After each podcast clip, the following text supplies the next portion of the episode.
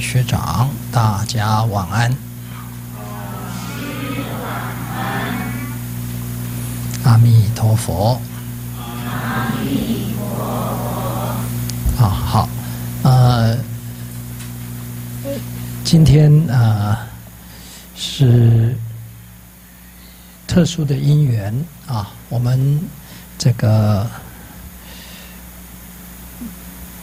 会长呢，请我跟大家呢，呃，等于说是做一个呃专题的讲座啊，就是讲夫妻关系。那这个题目呢，很不容易讲啊。我跟会长说呢，我还没有经过考验。还不算圆满，经过考验啊，所以呢，我不敢说大话啊，只能说来学习啊，因为呢，这一关呢，呃，我们很多人都要呃学习哈，那过的有很多的那个困难啊，要突破啊，那么，所以呢，我只是。把那个我们所学的啊，比如说在儒家的经典，还有佛法的经典里面谈到的一些观念啊，我们做一个小小的整理啊。那么不是说我我自己做到了没有，我很多都没有做到啊。但是呢，我们愿意学啊，就是呢，习讲。就是希望自己越来越明理，明理之后呢，能够做到啊。所以呢，大家一起勉励啊，呃，能够在呃这一个时间把这个课题呢，要能够善了。那么，呃，出世间啊，在以这个课题来作为出世间的一个桥梁啊。那么，所以这张讲表呢，我们分成五个段落啊。这五个段落呢，前面四个是表，后面呢有一个颂啊。呃，我们先讲讲表的部分啊。那个其实呢，这个颂啊，是把这个讲表再重诵，等于说呢，把讲表的那个概念呢。再做一个重复的呃说明而已啊，那么所以呢，重点都在这个表上面啊。那个重诵啊，只是呃等于复习啦，而且呢，呃四个字一个一句啊，押韵啊，让大家比较方便啊记忆啊，只是这样子而已啊。所以呢，重点呢还是在这四个表讲表。而这四个讲表呢，前面两个是讲世间啊世间法，后面两个是出世间啊出世间道。那么其实呢，他们是不能分割的啊，只是呢我们勉强把它呢分开两个啊来讲，大家比较容易能够呃这是清楚啊。所以呢前面呢。甲跟乙啊，讲世间的啊，就是我们嗯，对没有学佛的人来讲，也应该可以，呃，就是很实用啊。那么后面两个呢，是专门针对学佛的人来讲的啊。所以呢，我们先看甲啊，甲呢先介绍婚姻的意义啊。既然啊夫妻关系呢，那它一定是建立在。一个合法的婚姻的基础啊，但是呢，为什么要有这个婚姻啊？这个呢，很多人其实都并不了解。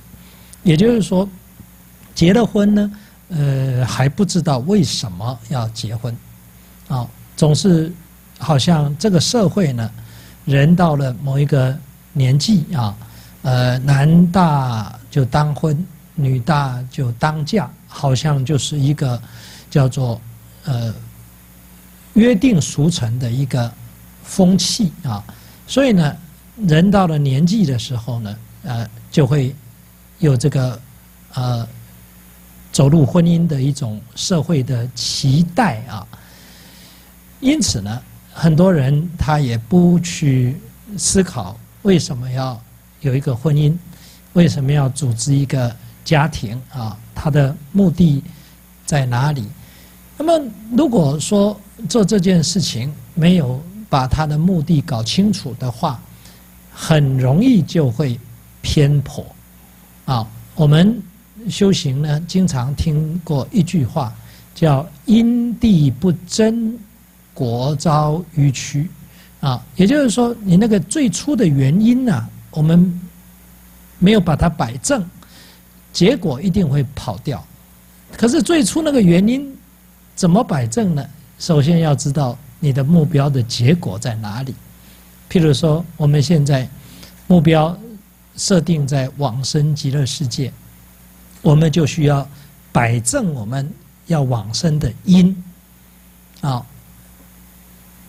譬如，又譬如说，我们想要去台北，台北是我们的目的地，我们就要往北走，啊，那个往北走就是正因，啊，这样子呢，你才可以达到目的地。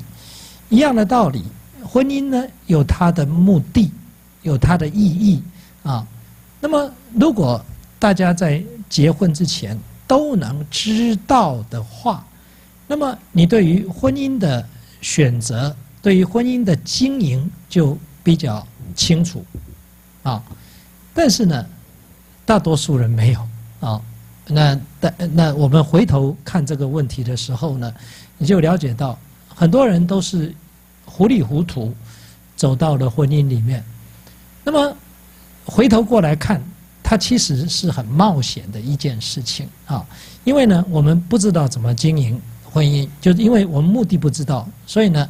当然也更不清楚怎么经营，那么就必须要，好像是交给命运一样，就像抽签一样啊，呃，这好运啊跟坏运啊这个签啊，事实上呢，这个呢，你回头看这个事情的时候，都会觉得这是一件很可怕的事情。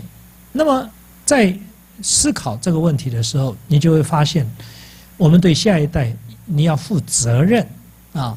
因为呢，他们也会走入婚姻。那么，你希不希望把自己这样的一个婚姻的模式拷贝给下一代？我相信很多人都不希望，因为呢，自己不明白嘛，你怎么希望说儿女也不明白呢？所以，你从责任的角度来看，父母就有责任啊，告诉子女婚姻的目的在哪里，意义在哪里啊？你为什么要去结这个婚啊？那么。所以呢，古人负责任。古人在经典里面就已经把这个婚姻的意义呢说出来了。在哪一个经典呢？在《礼记》里面，《礼记》里面呢有一篇叫《婚义》，啊，婚呢是结婚的婚啊，但是呢，在古代这个结婚的婚呐，同这个黄昏的昏这个字，结婚的意义啊，那个婚义就结婚的意义啊，有这么一篇啊。里面呢就已经把这个结婚的意义啊说得很清楚啊。那么呃，学人在这里呢就把他纲要式的举出来啊。他讲了两句话很重要。第一句话呢叫“上以示宗庙”，第二句话叫“下以记后事”。啊，那我就我把它放在这个讲表的两个标题，就“上示宗庙”。下记后事，这个就是他的目的。那么这八个字呢？呃，虽然啊很简洁，可是意思却很深奥啊。呃，什么叫上以示宗庙呢？用我们现在很简单的话来讲，就是要能够承接。承接祖先的智慧和他的成就啊，我们先想一想啊，人啊，跟一般的动物啊，我们随便举狗吧，啊，有什么不一样呢？当然，我们都学佛了，知道人是人道，狗是畜生道，哦。但是具体的来讲，我告诉大家，人可以累积智慧，承传智慧，狗不能，狗不能。所以呢，三千年前的狗跟现在的狗差不了多少。可是三千年前的人。和三千年后的人可能会不一样，这样大家能清楚吗？就人之所以可贵，就是他能够运用智慧，将这个每一代的成就承传给下一代，所以下一代不必再从零开始，啊，不必再从零开始经营，这样大家能理解吗？所以呢？我相信所有的做父母的，我相信在座的，你只要做父母，你一定有一个愿望，就是希望我的孩子不要再走我人生的错路，希望我所有的成就，我的孩子都能够继承。大家一定都有这个愿望啊，也就是说，如果说有一天你的成就，你的孩子没有办法继承。你会感觉到相当的遗憾，啊，就是你有很大的成就，你在这个世界有很大的成就，结果你的小孩没有办法继承，就是等于说是丢到大海里面去，谁都没有办法继承，你会觉得很遗憾。所以呢，我们的祖先亦复如是，哎，也就是说，我们的祖先也同样有这个心愿，希望他的下一代的子孙。能够能够非常容易的承接到他的智慧，这样子呢，他人生就不会走错误的路，重复走错误的路。再来呢，能够承接他的成就，啊，因为智慧能够创造成就嘛，啊，智慧是一种呃没有实体的一种悟性。成就是由这个悟性开发出来的一种有实体的一个事项上的规模，这样大家能理解吗？所以我们希望这两者都能传传递给子孙，子孙就不用再摸索了啊！他只要呢，他一出生，他只要随着这个智慧的样貌去学习，他很快就能打开他的智慧啊！而且而且呢，他能保有这个成就呢，他的人生会过幸福美满的人生。而这样的成就跟智慧，透过什么组织来传递呢？透过家庭，透过夫妻，因为有夫妻，才有人伦的起点。这样大家能清楚吗？男女结合才会产生下一代嘛，所以呢，有夫妻才有父子，啊，就夫妻关系的形成是所有人际关系的最原始的核心，啊，从这个核心当中扩展出去的就是父子关系，啊，那么从有父子关系之后，才可能产生兄弟关系，啊，就是说不止一个孩子，那就产生兄弟关系，这个时候还是一个家庭。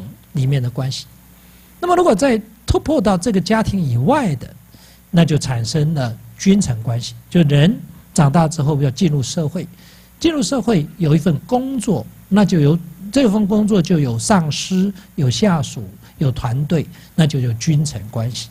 那么这当中又有一个朋友关系啊，你看五伦关系就完备了。而这个起点都是什么？都是夫妻。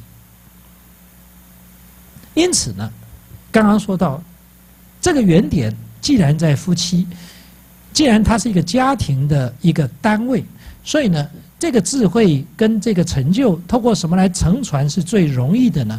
透过家庭，这样大家能清楚吗？可是我们反过来思考一个问题，请问你在结婚之前思考过这个问题吗？好像都没有。也就是说，我们在我们在男女在结合之前，有没有想到过？哎，我的家里的祖祖先给了我什么智慧？好像没有，我们好像都从来没有思考过这个问题。然后呢，你想你要留给你的子孙什么？好像你也说不出来，啊，只能从实体的一些东西里面去寻找。比如说啊，我的爸爸或者我的爷爷啊，留给我什么事业，留给我多少土地、多少房子、多少金钱。好，那我也要留这些东西给我的孩子。可是问题来了。你一生都在打拼，你一生都在钻营，最后你确实也可以留这些实体的东西给你的孩子，可是他有能力承接吗？哎，这个问题，你最后会发现，所有一切承接这些成就的能力，都来自于什么？其实都来自于智慧。哎，所以呢，我们把智慧。给忽略了，所有的成就都会落空，哎，所以呢，上一世宗庙，我们现在很简单的说，哦，是啊，拜祖先。其实，拜祖先的目的在哪里？拜祖先的目的是不忘记祖先的教训，所以过去都依靠家谱来承传家庭的智慧。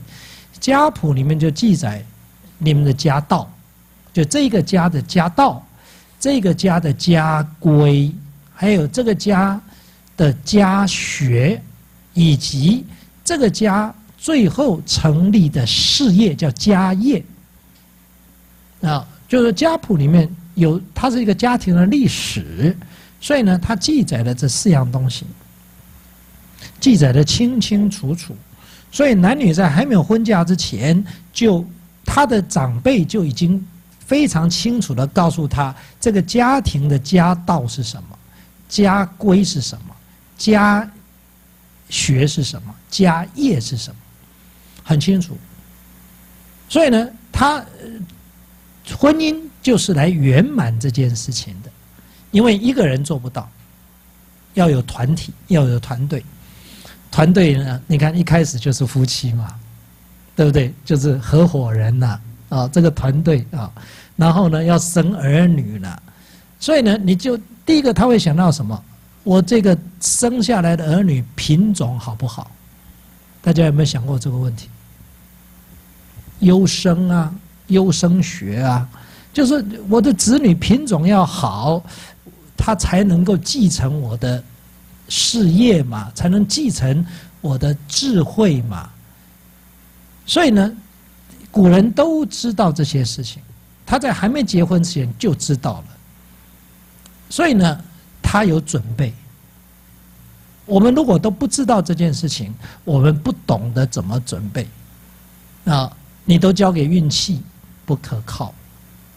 所以呢，这里呢。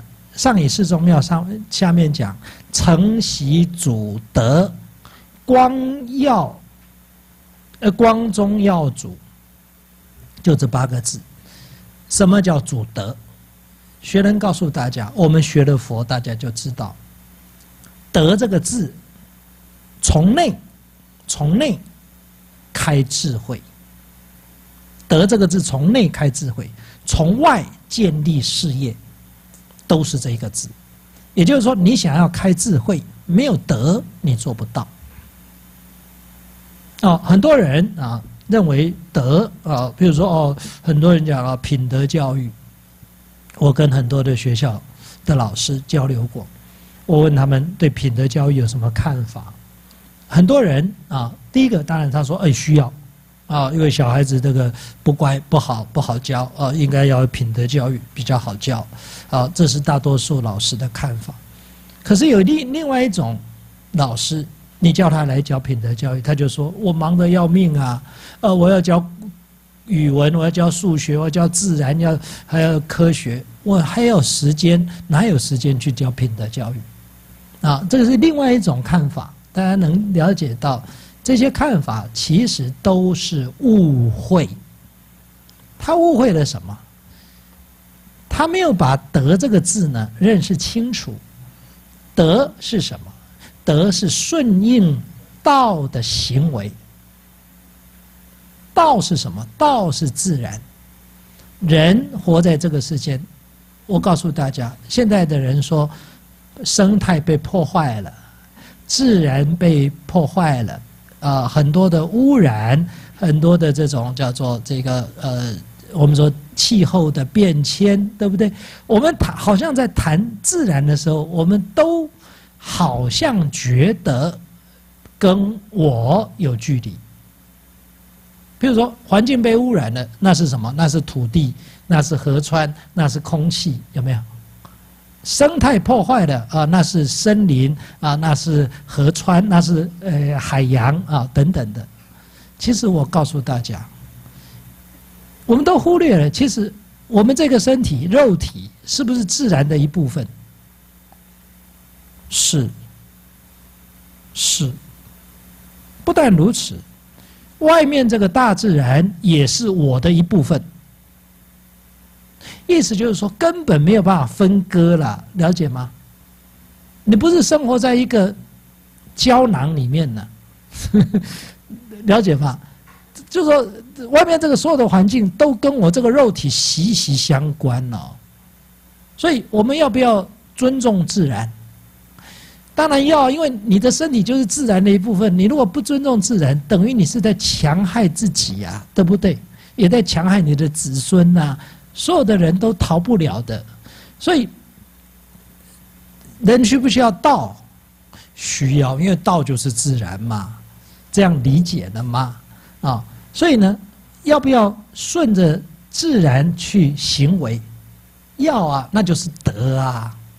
所以德不是你要不要学，德是必要的，不是你有选择性说哦，你有兴趣去学啊，你没有兴趣不要学，不是这个意思，是你必要一定要认识得到的。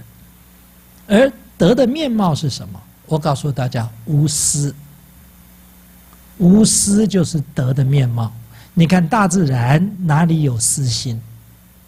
啊，土地承载一切的。万事万物，天无私覆，地无私载，日月无私照，哪一个有私？都没有私啊！啊，所以呢，德的样貌就是无私，这样大家能清楚吗？无私对自己，就是说，你你你你无私，你这个人无私啊，对自己是什么样貌？我告诉大家，是清净，是平等，这样大家就懂了。那无私对他人是什么样貌？是慈悲。所以呢，对自己来说，那个德对自己来说是自受用的清净心；德对他人来说是他受用的慈悲心。哎，而自受用的清净心帮助人开智慧，他受用的慈悲心能够发展福报。就是我们说外在的事业就建立在这个福报上面，你看这就是德。所以你只要认识德的妙用，你不会失德，了解吗？你不会缺德，呃，因为缺德对对谁有最大的伤害？对自己，哎，你就完全清楚了啊。所以这是人类必要的课题。所以呢，我们上一世宗庙最重要是承袭祖德，就祖先祖先的德，我们要能够承袭。如果不能承袭，这个人叫什么？这个人叫不孝子孙，这样理解了吗？所以有没有人听到不孝子孙会很高兴的对号入座？我相信不会。啊，我相信人在恶啊都不愿意当不孝子孙。可是问题来了，我们现在不得不当不孝子孙，为什么？因为承接不了，不是你的错，而是先人不善，不识道德，无有愚者，殊无怪也。啊，我们这个时代完全斩断了，啊，所以呢，这个时代的人做什么错事，你都不要怪他，你都要原谅他，啊。但是并不是说这个错事不用负责任，要，你可以原谅他，可是他要负责任，这样理解了吗？因为有因果的关系在里面，所以我们这个时代是一个非常的时代，我们要赶快把这个祖先传来的、传下来的祖德赶快来传播。这样大家理解吗？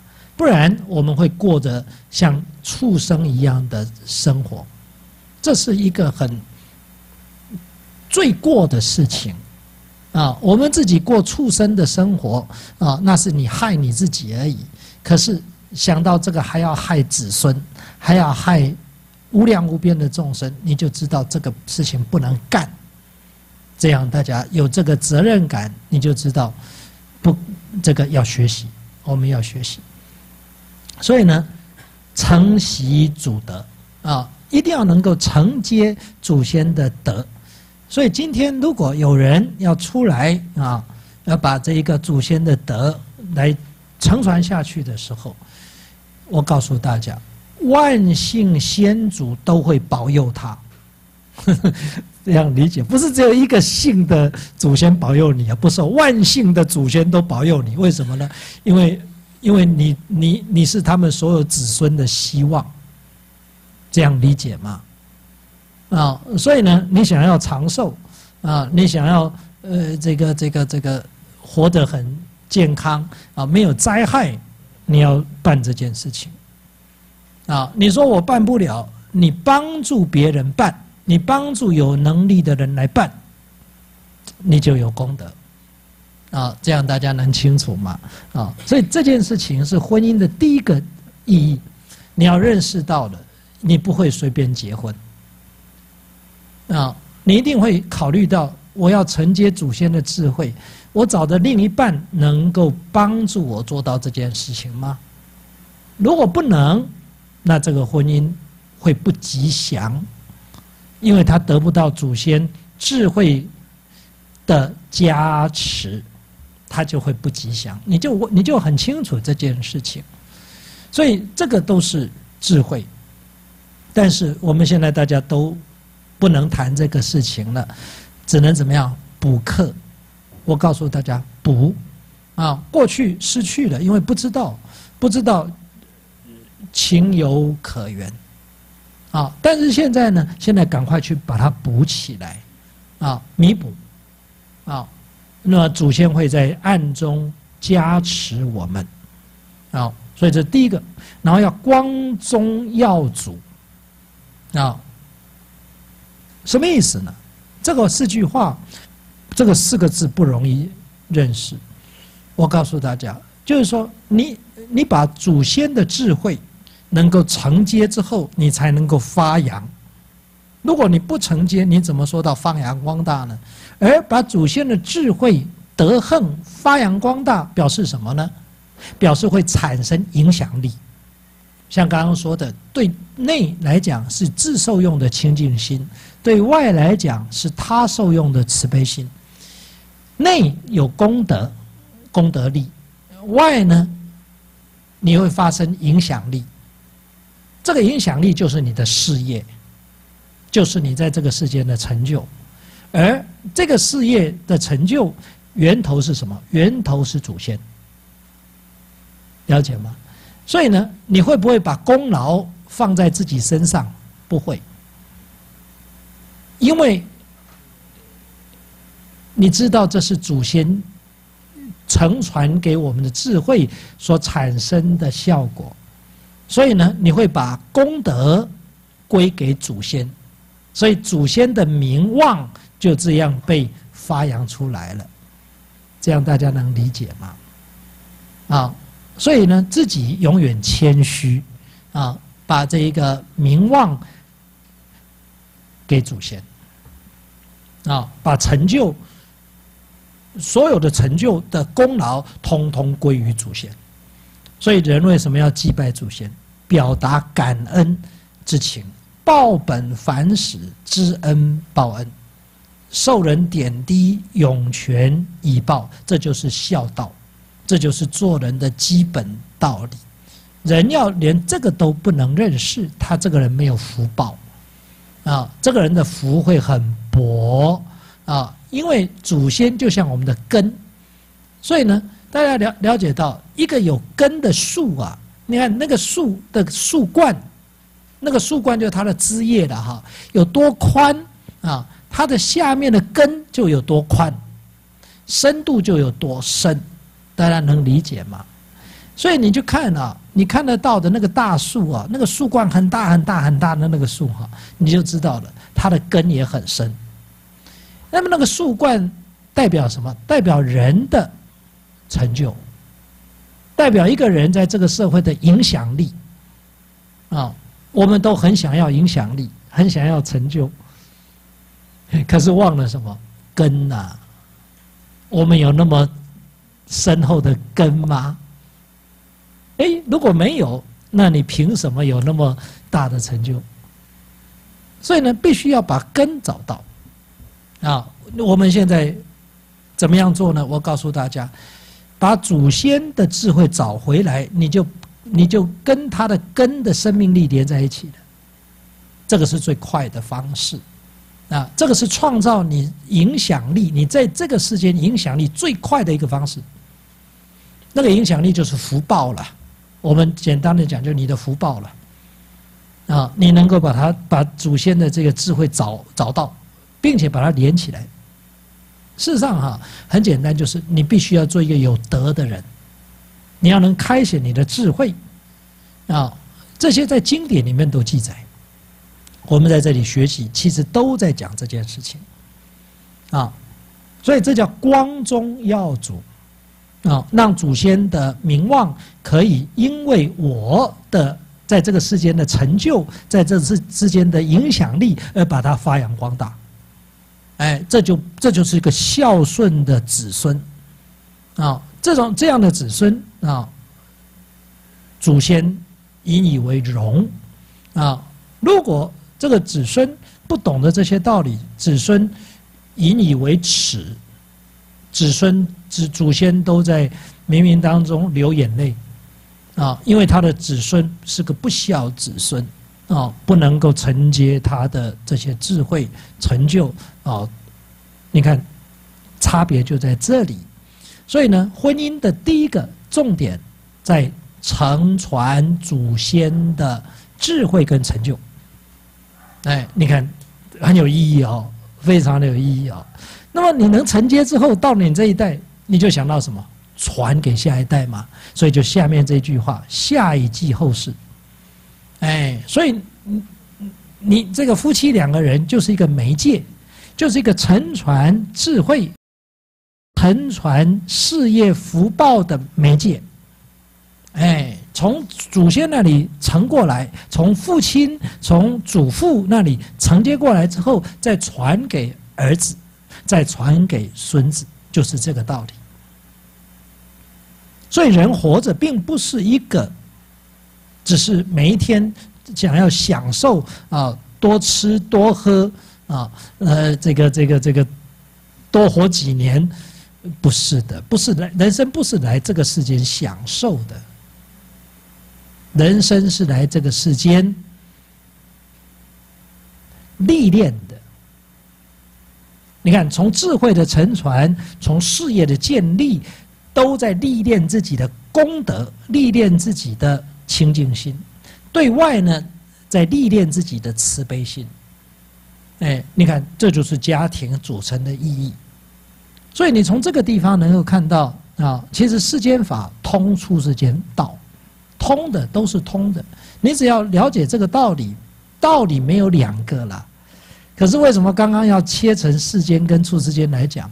就是很多人没有这个概念的时候呢，你先告诉他世间的所得，啊，他在世间需要的福报，啊，我们常经常讲贫贱夫妻百事哀啊，啊，为什么呢？因为开门七件事啊，柴米油盐酱醋茶都要钱呐，钱从哪里来？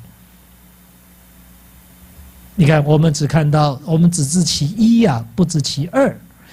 钱是福报，福报的根是德行，是积德。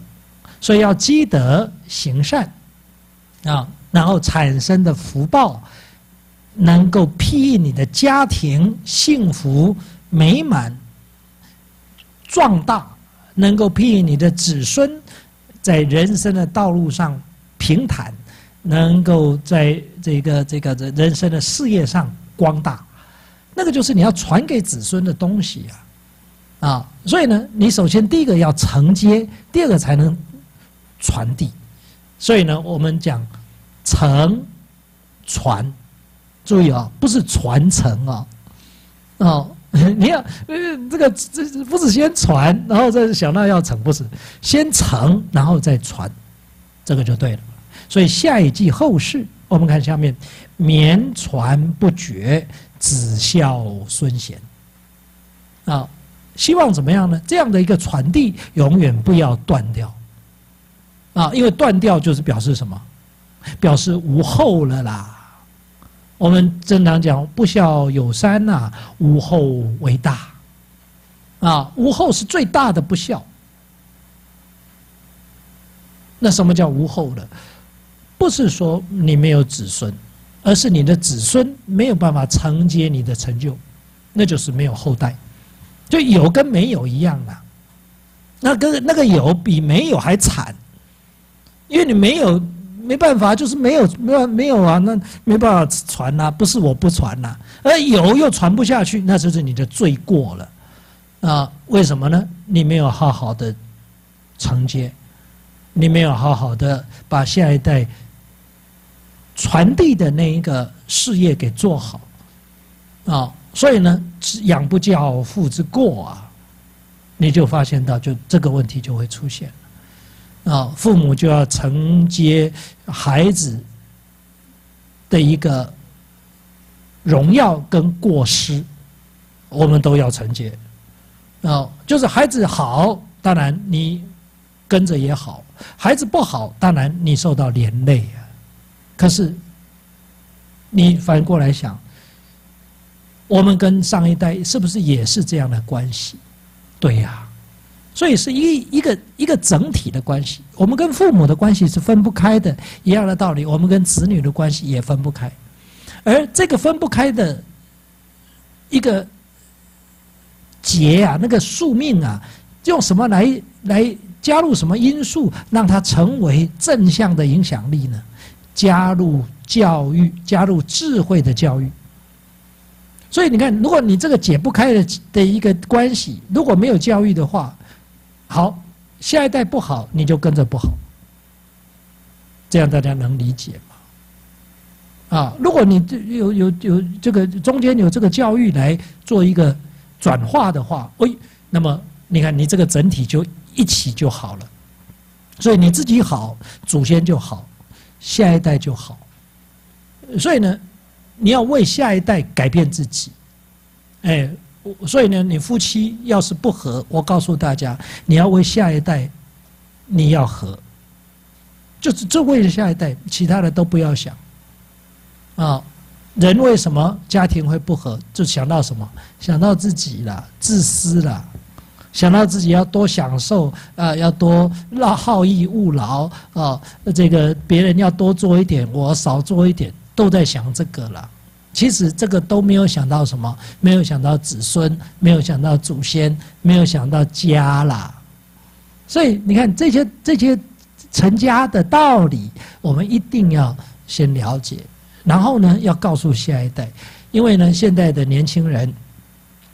已经没有家庭的观念了，而大家要了解到，好像大家就觉得说，哦，就年轻人有年轻人的想法，对这个你很豁达，看起来是很豁达，看起来好像你也很乐观。其实我告诉大家，这个都是不负责任的讲法。你知道为什么吗？因为你只要想到。一个人呢，你看啊，他没有祖先的概念，没有祖先的概念。现在年轻人没有祖先的概念了。来，你看现在很多的家庭根本是不拜祖先的，尤其是小家庭，夫妻两个人哪里有拜在拜祖先？那么也根本没有想过说祖先有什么智慧，祖先有什么事业，那个通通都不会这样想得到。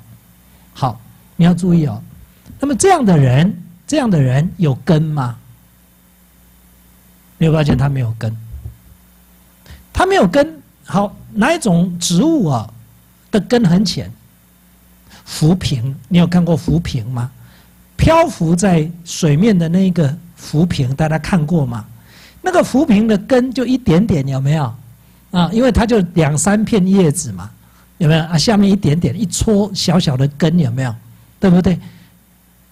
请问它能够安居在一个地方吗？不能，因为它的根太浅了。所以它只好随波逐流，水流到哪里，它就流到哪里。这样，我在说什么？大家知道吗？我用这个浮萍在比喻现代的人。现代的人就是一个浮萍，他谈不上立业，有成家谈不上立业，就是他没有根据地，他也不会发展。所以呢，夫妻两个人很辛苦的在赚钱，很努力的在投入在工作，可是呢，不能够存钱。你不可能存钱，你一辈子就是这样子而已，啊，叹溜溜，影溜溜的。为什么？因为你没有根呐。就是现在人根本不知道为什么，不知道为什么，只好怎么样？怪政府啊，怪经济不景气啊，怪老板呐，都怪怪别人而已啊。他什么时候想到要怪自己的时候，他就会找到答案了。这样大家了解吗？所以其实不是不不问题都不在外，问题在你没有根呐，就是你的根太浅了啊。所以呢，为什么都领二十二 K？就是你的根就这样一点点，你要领多少，已经很不错了，没有让你家破人亡、断子绝孙，已经换算是你祖上还有积德了，这样了解吗？啊，还让你有一点点的庇荫呐，啊，所以呢，现在人真是不明白道理，啊，如果他明白这个道理之后，他不敢这样过日子，啊，就是倒霉的是倒霉是你自己啦。就很多人说嫌麻烦，哦，这个也麻烦，那个也麻烦。我告诉大家，你要不学你祖先的智慧，你会麻烦一辈子；你学祖先的智慧，你麻烦一阵子而已啊。这样了解吧？哦，你是要麻烦一阵子，还是要麻烦一辈子？而且你一辈子麻烦之后，生生世世可能要堕三途，呃，这个这个这个去还债，哦，那是麻烦生生世世啊。这样子大家衡量看看啊，去趋衡看看得失利弊，你就知道要学习，你就知道要教育子女，啊，你就知道要帮助子女，要帮助自己，啊，先把祖先的根连起来，要爱祖先。啊，要爱我们的智慧，这是传统文化的智慧；爱道德，爱伦理，要你要爱护这些东西，因为这些东西都是你的资产，都是你人生未来经营家庭的资产。你要晓得，啊，所以呢，你只要能够开始关注这些事情之后，你开始做一个有道德的人，你开始做一个明因果的人，你开始有有注重伦理观念。的人，你的家庭就会开始兴旺。我告诉大家，你只要你去做实验，啊，你不要说是这个这个这个，听只听我讲啊，你去做实验。我告诉大家，通常都是三年，啊，你要是认真的做三年，你的家要是不兴旺啊，你的薪水要是没有增加，你的那个这个这个地位要是没有提升，我不相信。那。我绝对不会讲错话的，因为这个事情，谁只要谁愿意去做，谁就改变命运，除非你不想改变。啊，我相信没有人希望堕落，啊，所以呢，绵传不绝的重点就在于德，一定要有德，啊，就是你拿什么拿给子孙，不是你的不动产有多少，是你的德有多厚。啊，因为德会换算成福报，这个一定大家一定要清楚，啊，德会换算成福报，而德有有漏的跟无漏的之别。有漏的德叫福德，无漏的德叫功德。功德里面有福德，福德里面没有功德。啊，福德是让你在这个世间活得很美妙，活得很幸福，活得很满足，活得很享受的资源；而功德是让你超脱六道的关键。这样大家能清楚吗？哦，所以呢，我先讲福德，啊，也就是说，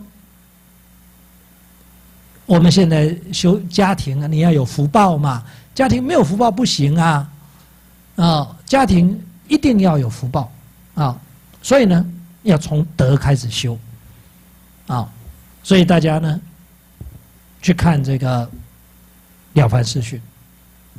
啊，看于敬义遇造神，这里头两个两个主人翁都是因为积德行善改变命运。哦，他那个家庭的改变就是福报一直在增加，有没有？你也可以看到他的福报一直在增加，一直在增加。你看刘妙凡，福报从哪里看到他增加？从官位嘛。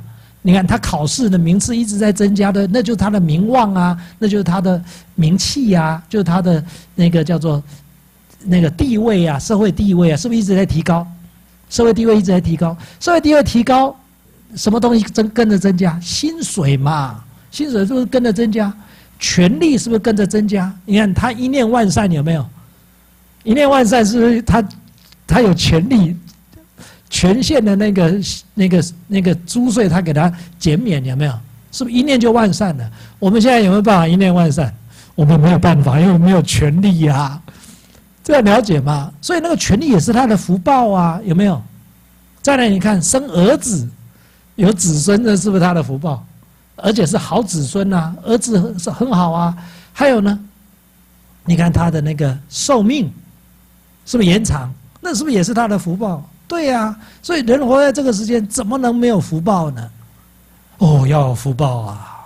这样大家能清楚。尤其经营家庭，怎么可以没有福报呢？你没有福报，你们要去探探吉，这样了解吗？吉吉不是人贪的呢，钱不是人赚的，哦，所以有人用一个很呃叫做呃叫做。一个形容就是钱有四只脚啊，人两只脚，你你要去追它很难，怎么样容易的？你让钱来追你啊？钱为什么会追你？因为你有德啊，这样理解的嘛。所以德是福的因，福是德的果啊。所以你要得到果，一定要先种因，这就清楚了。所以结婚的目的在哪里？你看哦，上一世宗庙。是一个老字有没有？下以继后世是不是一个子字？合起来就是一个孝字，孝道。这就是孝道。所以古古人传家之宝就是孝顺、孝悌。孝悌就是传家宝。啊，你看这很简单，但是呢却很深奥。可是大多数人忽略，忽略你的家就没有个好的结果。你要重视你的家的，慢慢就会改善，啊，不会再坏了，会改善啊。所以呢，子以后就会子孝孙贤，啊，你的子孙就会好，你的子孙好，你一定会好，啊，这样能理解吗？啊，所以这是下面家道、家规、家学、家业，这个我刚刚说过了，这个就不再讲了。啊，那么还有两个没有讲到，就光前玉后，啊，光前那个光是发扬光大的意思，前就是祖先，就是把祖先的智慧发扬光大，那就是德。后面玉后那个玉就富裕，让你的后代子孙富裕，那就是福福报。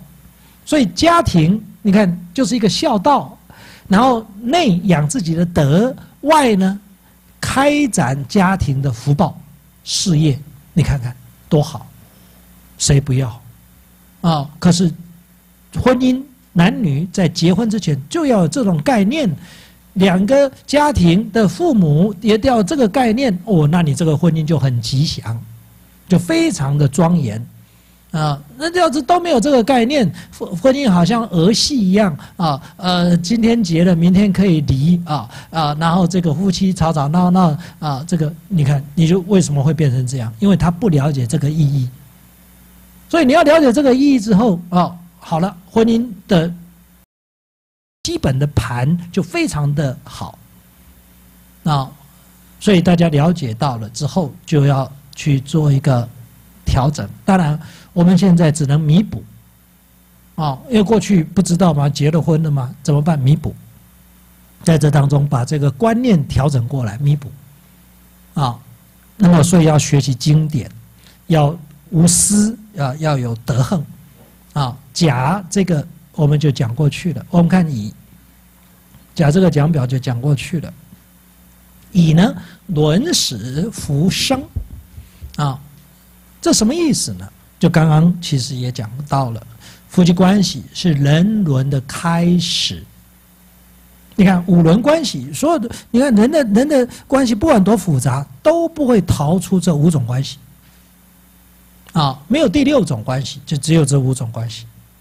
啊，而这五种关系里面的核心是哪一个关系？开始是夫妻。所以呢，伦始就是人伦的开始。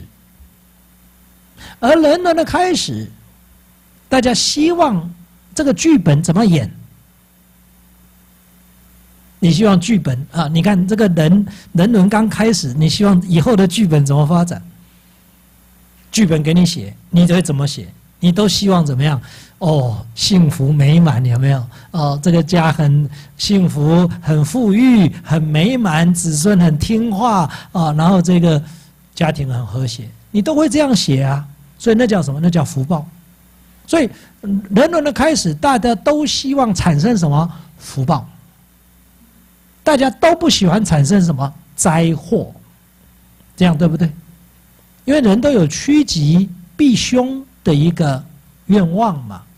所以我相信大家都是这样的想法，都希望家庭幸福美满，没有灾难啊。那么先生的事业能够呃发达啊，然后家庭啊能够富裕，都希望这样。所以轮始人伦的开始，大家都希望生什么生福报，产生福报，对不对？好了，那福报从哪里来？刚刚不是说过了吗？积德啊，对不对？所以你看印祖呢教我们求子三大要。你要求一个小孩啊，你要呃，这个小孩要来这个世间，你要养育一个小孩，有三个要点。第一个，在还没结婚之前，要先积德。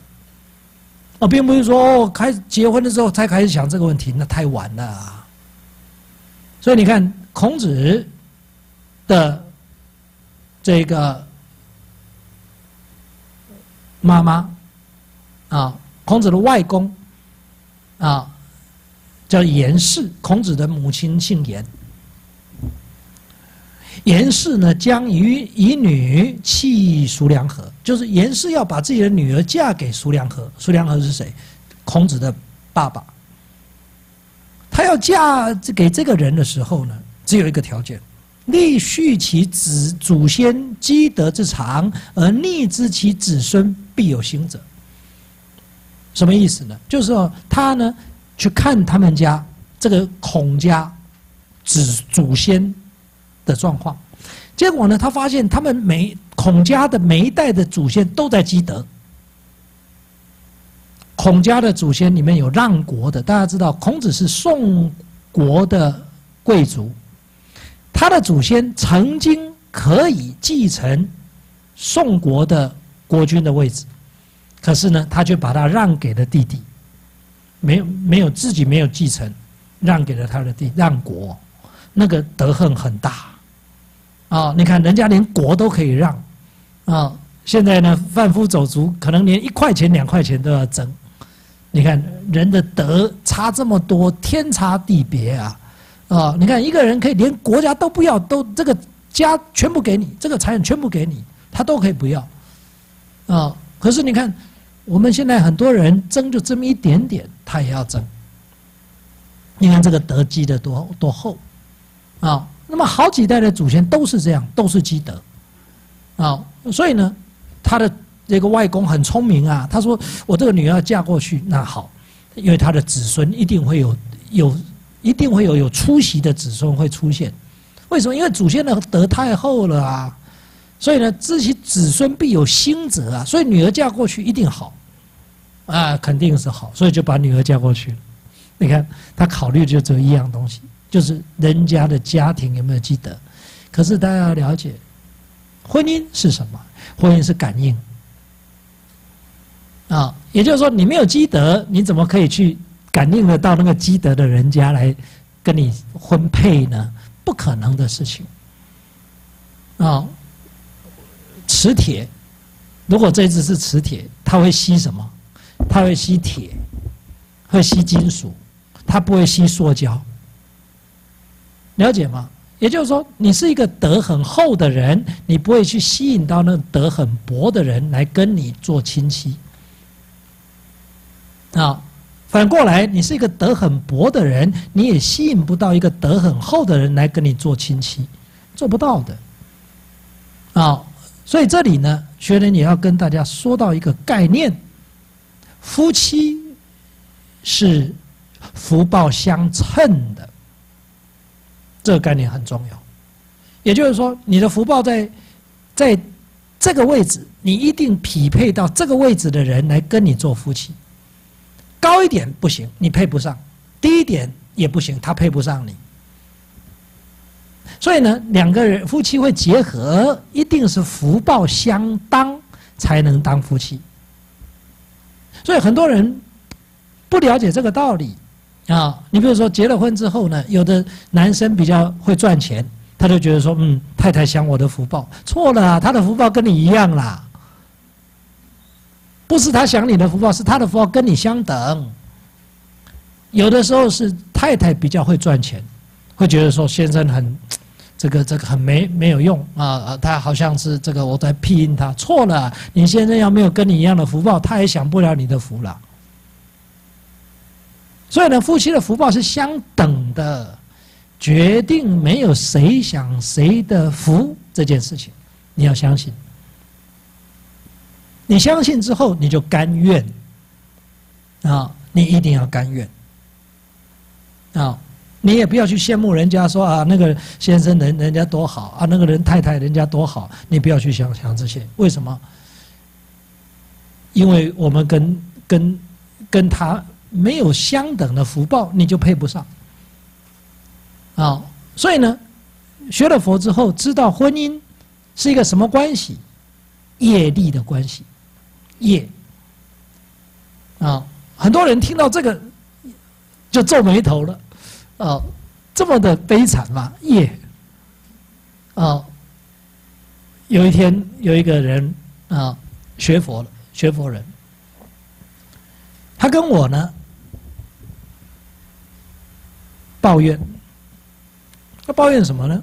他说他搬家，搬到一个疯子的隔壁。他们家的隔壁就疯子，买的新房子啊，很高兴啊。搬出去之后，搬进去又发现隔壁是疯子，怎么办呢？天天吵他，天天把音乐放得很大声啊，哦，丢很多的秽物到他家去，他不生其扰，他就跟我抱怨啊。他讲完之后，他期待我给他一个什么好的建议？因为他是学佛的人嘛。我告诉他这是你的业。他一听眉头就皱起来了。我看他眉头一皱起来，脸色变化的时候，我就补补上一句：也有可能是你的愿愿力。哎，对啊，是你的业力，要不然就是你的愿力嘛。啊，到底是哪一种？我问他啊，到底是哪一种？啊，他问我啊，告我差，才懂了，差别在哪里？就是说，什么样的状况是业力，什么样的状况是愿力？我分析给大家听哈。业力就是说哈，你觉得很倒霉啊，你觉得很痛苦啊，那就是业力，了解吗？因为不得不嘛，你会有脾气呀，会有烦恼啊，那就是业。什么叫做做愿？愿就是你没有烦恼，因为你过去生发愿，我不来度耶啊，我是来度他的啊，所以你因为今这一世的愿力成就了嘛，所以我来度他，所以你会不会有脾气？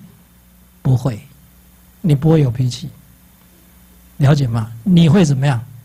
哎，你会逆来顺受，再来你会有智慧去化解，你会用智慧去协助，对不对？啊，请问你们是愿力还是业力？我看多半是业力哈，因为痛苦啊，啊，失望啊，啊，有挫折感呐，对不对？哎，委屈啊。所以是什么？是业业力，这样清楚了吗？所以到底为什么会有这个婚姻呢？没有为什么，业力牵引的，极少是愿力乘愿再来的。不过老和尚告诉我们，你今天明白之后，你可以从业力牵引，立刻转变为乘愿再来。那我这个课就没有白讲了，啊，那如果你听不懂，你回去还继续被业力牵引，那这个课你就要多听几次，把业力转成愿力，哎，那你这一生就成功了，你就不会白修，啊，而转成愿力的最大的的这个特特点在哪里？就是你没有烦恼了，你跨界人的。每个豆端了，啊，不会再讨厌，不会再有挫折感，不会再委屈了，啊，这个人在你心目当中是什么？是佛菩萨，因为他来成就你的道业，所以你会感激他，你会感恩他，这样理解吗？就你会转变那个心态，成为感恩心，啊，这就学佛给我们最大的利益，没有别的，啊。所以夫妻相处就是转业力为愿力，哎，这是这是确实这是真理哦，大家千万不要认为学人在跟大家开玩笑。啊，这个是我们非常重要的人生课题，因为你这一关要突破的，你念佛以这个功德能够帮助你往生，因为这个是很大的功德，哎，就是你会有功夫了。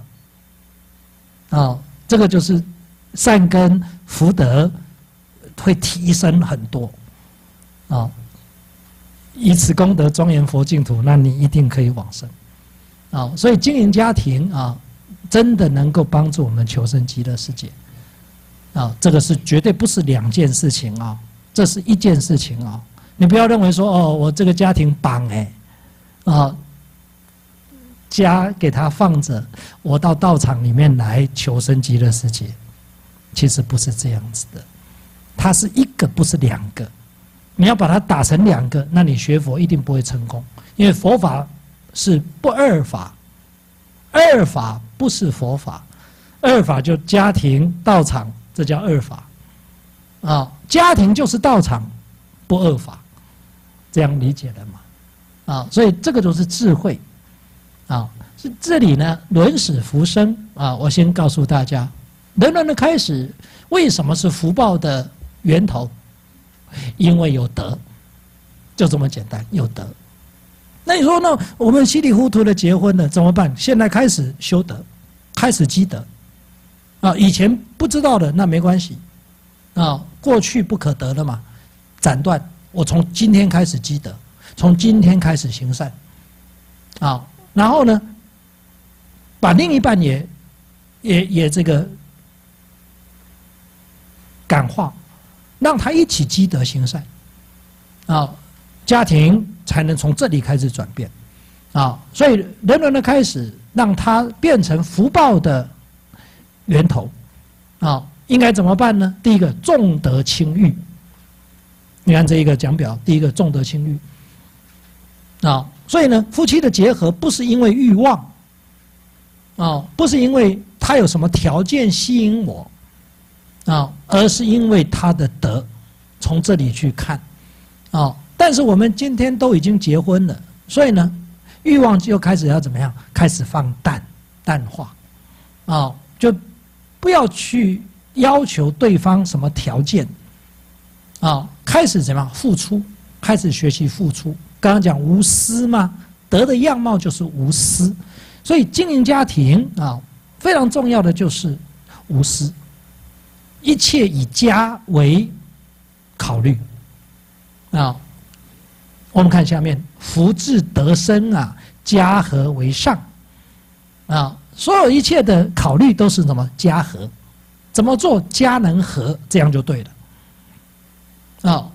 以前都会考虑自己，考虑什么？我的感受，我的感受啊，我很痛苦啊，我很委屈啊，我很无奈啊，我很挫折啊。那你一定会发脾气，你一定会烦恼重生。换句话说，你为什么有这些烦恼呢？你自找的，并不是他给你的，不是啊，那是因为你的业力，你跟他的业力在怎么样，在。就是能量在互相的交互作用啊，夫妻是缘，有善缘有恶缘，冤冤相报；儿女是债，有讨债有还债，无债不来。所以大家了解到这个道理之后呢，你就知道是业呀。所以业既然是业。这里面就有善业，有恶业。注意，恩爱夫妻是什么？善业。善业给你的是什么？善业，你看那个业业哈，我用很简单的话来讲，就是能量啊。大家讲能量嘛。善业的能量是正面的能量，正面的能量让你很舒服，让你很享受，让你觉得称心如意，让你觉得。呃，这个这个非常的满足，那就是那就是正面的能量在在在在显现的时候，你都会有这种感受。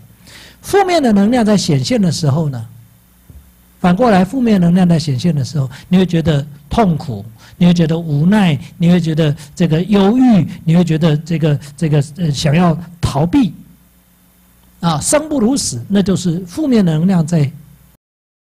显现的时候，可是修道的人，我告诉大家，修道的人对正面的能量跟负面的能量平等看待，你相信吗？因为都是能量啊。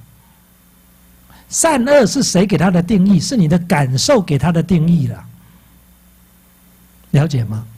感受给他的定义了。比如说，我们现在你看，在这个房间里面吹冷气，很凉，很好受。出去外面很热，哎呦，开始感觉到热了，觉得很难受。所以古人呢，有一个有一首诗，他讲什么呢？他说啊，寒冷时欲夏，苦乐复思冬。就是我在寒冷的时候呢，我想要夏天；我在很酷热的时候，我又想要冬天。哦，你看哦，寒冷时欲夏，苦乐复思冬啊，妄想能消除。安身处处同，你为什么不安？是因为你的妄想呐。那个六祖慧能大师到了光孝寺，不是有人两个人在辩论吗？风动幡动，有没有？六祖怎么说？仁者心动。那你心动了嘛？就是也不是因为。热也不是因为冷，是因为什么？是因为你有感受，而且你重视感受。要注意哦，修道人第一个要淘汰的就是感受。大家都读过《心经》，对不对？色不异空，空不异色，色即是空，空即是色，受、想、行、识，亦复如是。什么意思？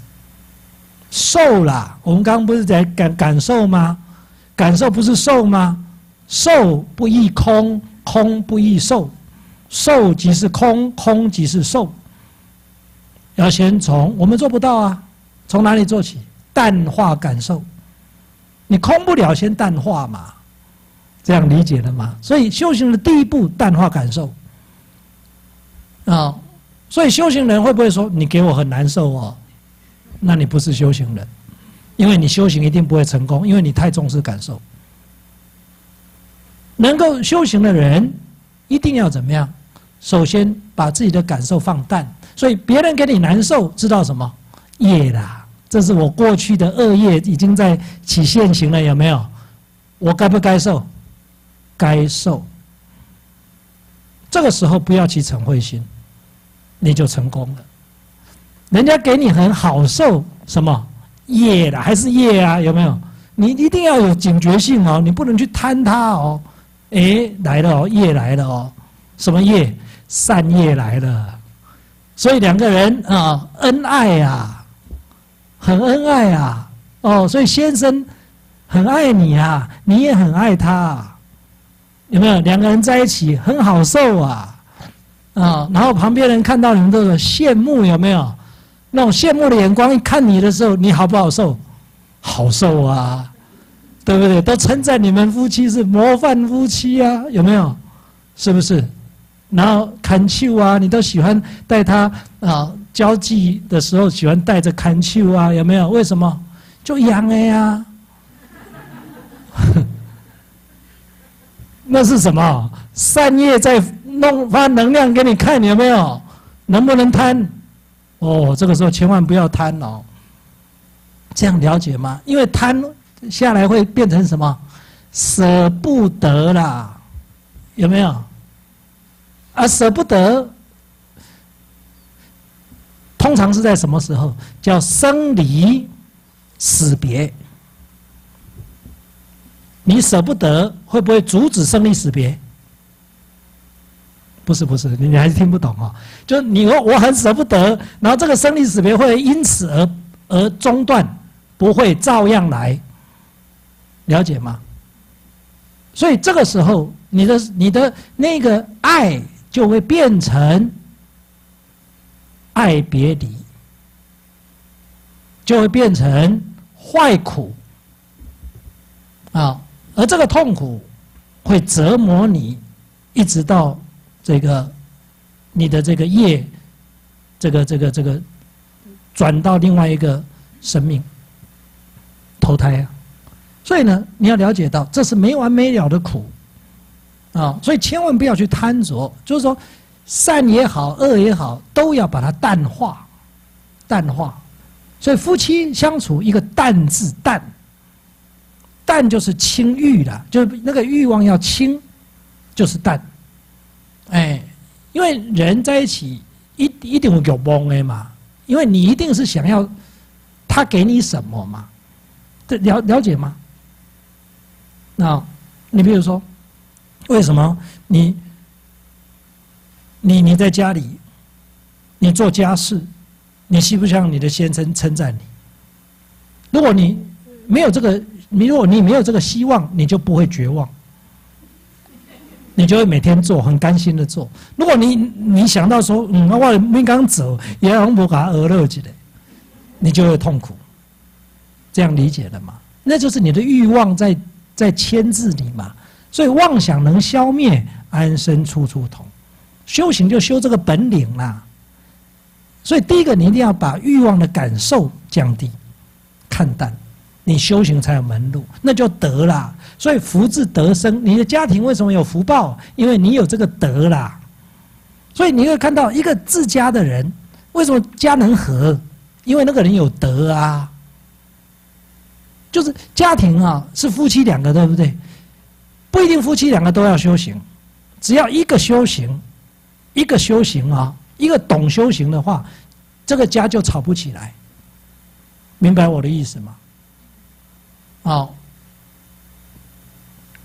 所以呢，福这个家庭的福，一定是要有一个人先懂得这个德的道理，而这个德的道理就是无私，就是不计较。啊，不计较，其实就已经在放淡了什么东西的执着。哎，我们学佛的人都知道，妄想、分别、执着，这是我们一定要解开的那个枷锁。啊。从哪里做起？哎，不计较，不计较，而不计较，在我们在具体的讲，不对立，不对立，不控制，不占有。你能对你的另一半做到这三点吗？就是不要对立，不要对立，就是你不要看他不顺眼，很难做到。啊，因为就是天天看不顺眼，你在玩 gay 啊？对，你要能看顺眼，怎么会玩 gay？你吵得起来吗？你要看看得很顺眼，你绝对跟他吵不起来。这样了解了吗？那为什么看不顺眼？因为计较他某一些你执着的东西嘛，对不对？你就跟他对立啊，然后进一步你想要控制他，有没有？控制他的时候，你就会发命令，对不对？控制啊，你要怎样啊？就点轰，没使吹这边哎。哦，因为我吹的会冷啊，呃，这样理解了吧？啊，然后那个什么规矩，家里家里有什么规矩，一定要怎样啊？控制他，啊。那你说，那你不控，我不控制他，那他有坏习惯呐？嗯，他那个坏习惯，你控制他就能够改吗？他怎样才会改？他怎样才会改？他内心产生惭愧，产生内疚，他就会改了嘛？啊，你给他对立，给他控制，他会不会产生内疚？不但不会，你那个对立，他正好没有内疚。你理解了吧？好，他而且他还想加倍奉还，所以这不是解决问题的办法嘛？所以为什么两个人会最后搞搞得到最后没有办法生活生活在一起？就是执着啊，就是计较，就是对立造成的啊。那这个家能和吗？啊，那这个家不和，就是没有福报了。我们经常讲家和万事兴，有没有？哎，这个话大家仔细去想，家和是什么意思？家和就是德啦，德才会和嘛，对不对？啊，万事兴是什么？是福啦，有没有？所以家和是德，万事兴是福报，所以有德才有福报嘛。这不是讲的很清楚了吗？啊，所以呢？你的家能不能和？关键在你有没有德，你会不会计较？你会不会这个这个这个对立啊？有没有这些东西？这最重要放淡，这就是轻欲了。重德轻欲就是这个意思了啊！就你只要能把这些东西放淡，你的修行才有希望嘛。不然你不然你怎么修？所以自家其实就是修行啊。我们不是说跑到道场来修行，这个不是这样。你的家你都没有办法修行，你道场怎么能修行？啊，而你的家都没有办法修行，说我出家修行，你那你要入一个更大的家。哦，这个其实都是不不是解决问题的方法。就你要懂得这个道理之后，有很多的误会就化解开来的。我们现在学佛人很多都还不懂这个这个道理，所以会造成很多的误会，啊，也给别人误会佛法，啊，这样子就不好了，啊，所以呢，家和为上，什么都考虑到家和，啊，只要想要发脾气的想到哎家要和，算了，算了，就就就算了，不要计较，啊，你就能能够平复掉自己很多的执着，很多的计较。这就是修行，啊，妄想能消灭，安身处处同嘛，就是这个意思啊。所以这个下面就讲积功累德，勤忍知足，啊，你刚刚叫刚刚那样子的方式在经营家庭，就是在积功累德，啊，你不要说我要到哦外面去做什么功德啊，其实不是不是这样子的，啊，你在家庭里面能够做到家和，家能和。是不是你是不是已经在淡化自己的执着了？是是不是已经在在消弭自己的对立？呃，在放下自己的控制、占有的这些念头了？对呀，那不是修行吗？那是大修行哦，那不是小修行哦，啊，所以家庭就是你的道场，家庭就是你的配偶，其实就是你最大的佛菩萨，啊，他来让你知明明白你还有哪一些执着点，如果他没有来刺激你，你怎么知道你还有哪一些缺点？这样理解的嘛？哦，你比如说，这间房间充满了瓦斯，啊，有瓦斯啊，啊，瓦斯没有无无无臭无味啊，啊，那你要怎么知道有瓦斯？点火就知道了，了解吗？这个在形容什么？瓦斯在形容你的烦恼呢？点火就是形容什么？有人来刺激你啊？有没有？所以大家修行，哎，在道场为什么修行都很好？因为没有火，有瓦斯没有火啊！你以为已经大家修行了就喝呀？哦，师兄师姐呀，哦，大家见面都会九十度鞠躬啊，哦，弄喝来喝去呀啊，哦，嗯，修用跟他北拜啊，嗯，气矿买的怎样？回家人家一把火点下去，会不会爆炸呢？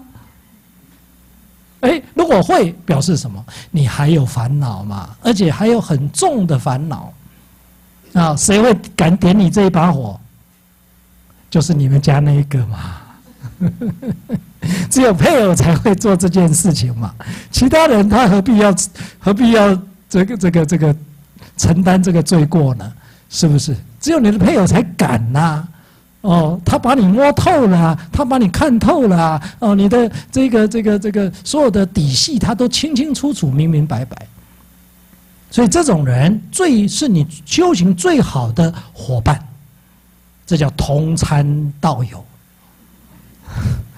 啊，所以你要转变，哎，你的概念，你的修行就能成功。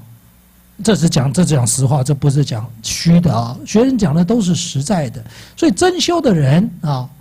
从家庭做起，当然，夫妻的关系，我我现在说的都是很正常的关系了，哈，它都是一个比较普通的这这个一般的家庭，啊，但你要说例外的也有，啊，你说譬如说有家暴的啦，哦，都怕他有没有戏里啊，那个那个怎么办？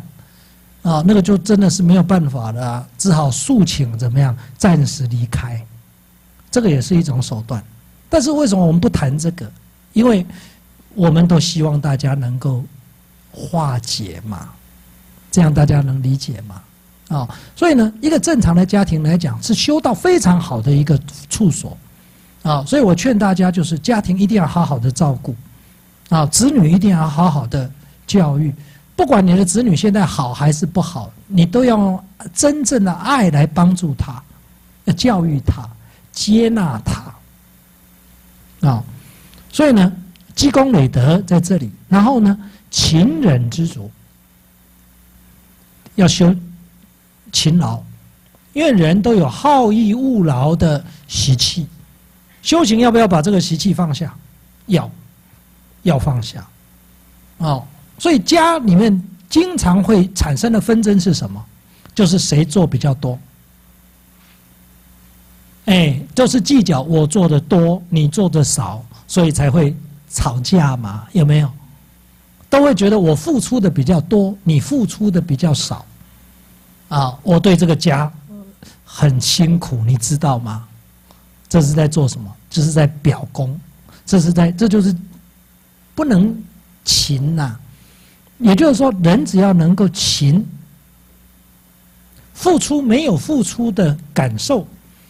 其实这个人修行已经功夫已经很好了，啊，所以呢，这个是第一点，一定要学习，啊，不要有付出的感受，啊，付出不要有回报的想法，因为为什么？因为这是一个家，因为这是一体的，没有谁享谁的福报。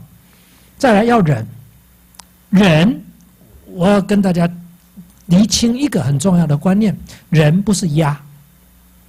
忍不是压，忍是什么？忍是无我，无我便是忍。我啊，从哪里看到我？从我所。什么叫我所？就我的。啊，你用这个去造句，你就知道了。我的感受。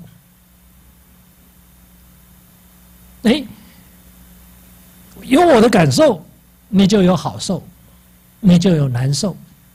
所以这个时候，你想要好受，你就不想要难受，对不对？你就会去排斥难受。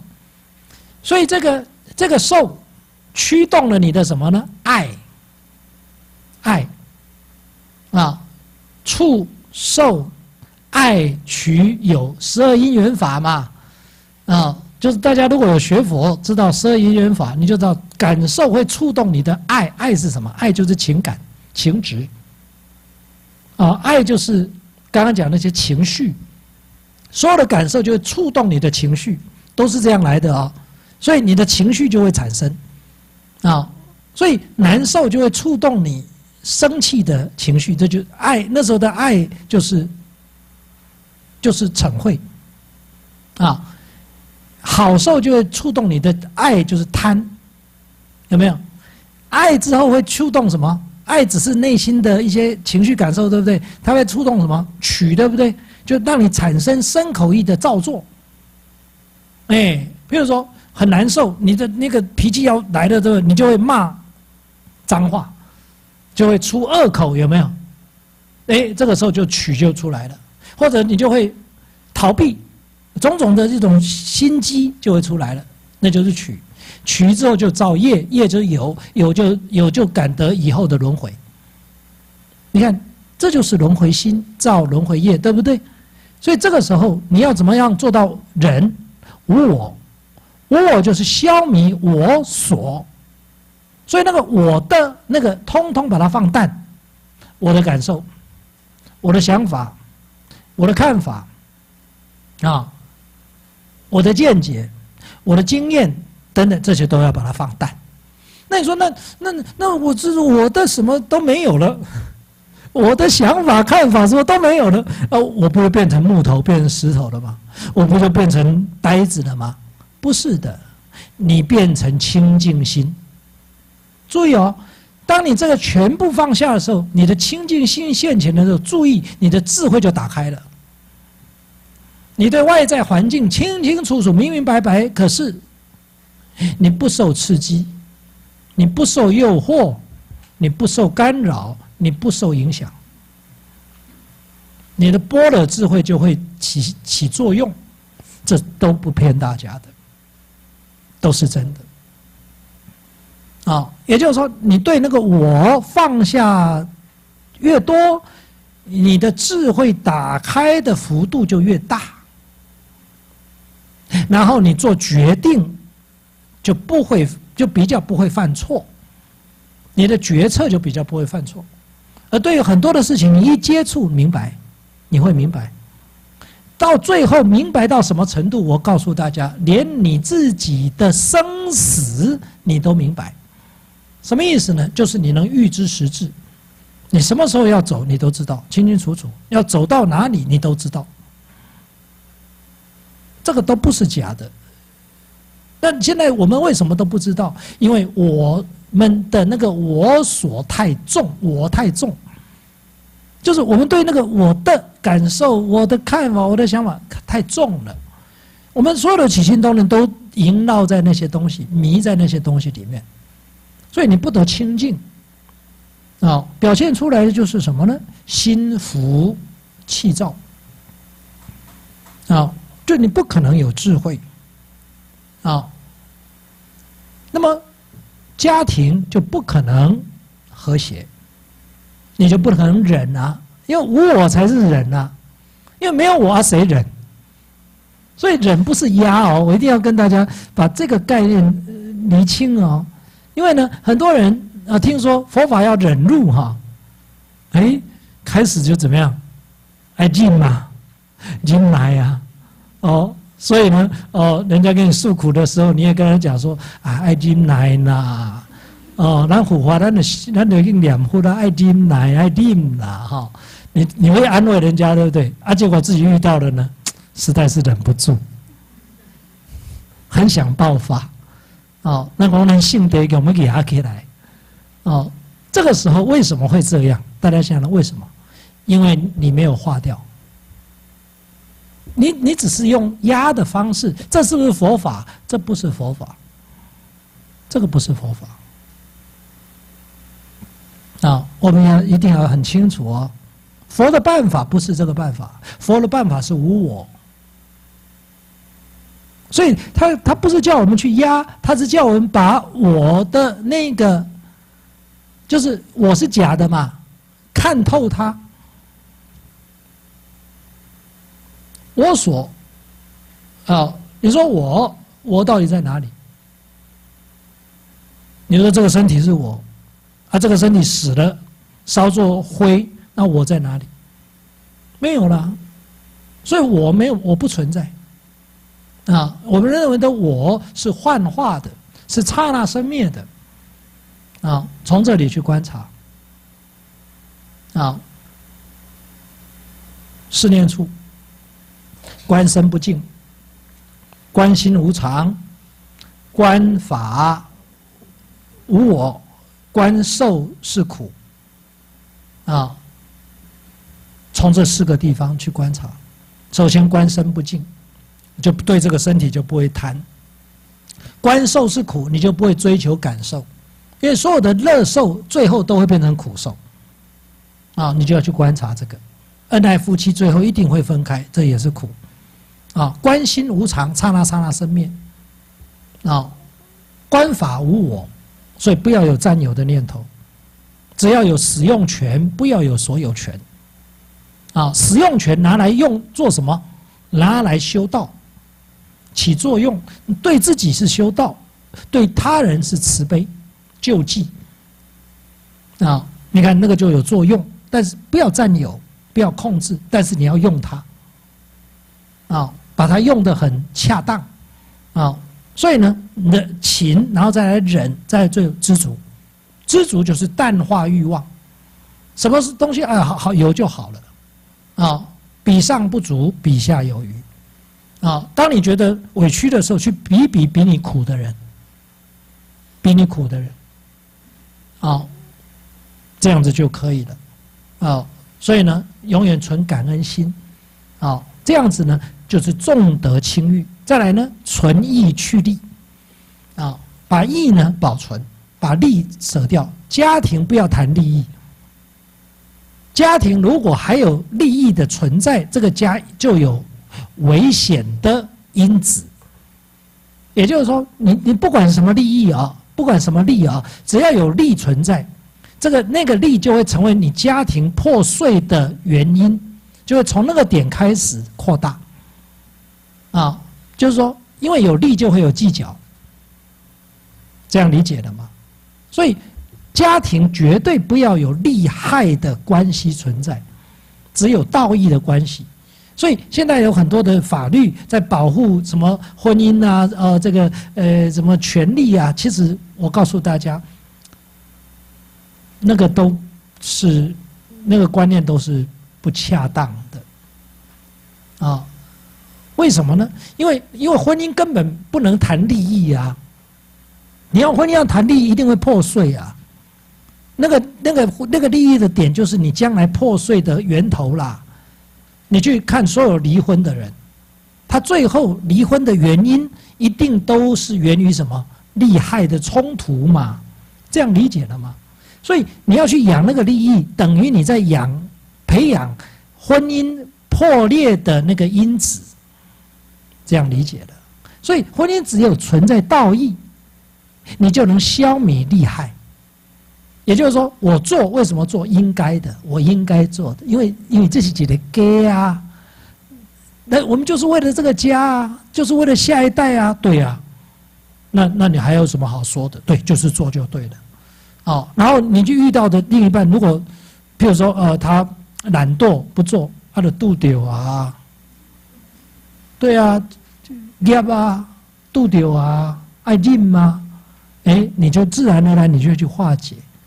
哎，那遇到了哎，那你去看他的优点啊，他一边虽然一边端，但是依旧善良的呀，啊，性得就后悔啊，有可能啊，对不对？你去看他的优点嘛，要了解嘛，就是说你不要去放在他的那个缺点上去执着，因为你只要执着，就会扩大他那个缺点，啊，这个这个就是这很重要啊，这等一下会讲，这就下面了哈，那个关公念恩，关过念怨。就你观察他的功劳，你就会念他的恩德；你观察他的过失，你就会念他的，你就会产生怨气。这样理解了吗？所以呢，夫妻之间彼此要观察他的功劳。哎，我们都听过四十集啊，那个蔡老师讲四十几有没有？蔡老师不是讲吗？哦，只看优点，不看缺点，对不对？哦，啊，下面有个女女女士不是说了吗？做不到，没有缺点，然后没有优点，没有优点。哦，那个蔡老师不是讲吗？我很佩服你，他没有优点，你还敢嫁给他？有没有？哦，他那一段就在讲这个了。哦，可是我们了解学佛，这对学佛人讲很重要哦。学员告诉大家，学佛入门。就一个字，叫做“成”，叫做“成”。成我们做不到，因为一念不生叫成，而入这个成的门叫什么？叫静。从静开始学，礼敬诸佛，就从静没有了，就是一个字“静”。进入诚的门，啊，你只要成，你就是佛。那什么叫静？哎，很多人就被问住了。那九十度鞠躬，不是，那是仪，那是仪式，那不一定敬。敬是什么？敬就是自卑尊人，就是把自己摆低，把别人提高。把自己摆低哦，把别人提高。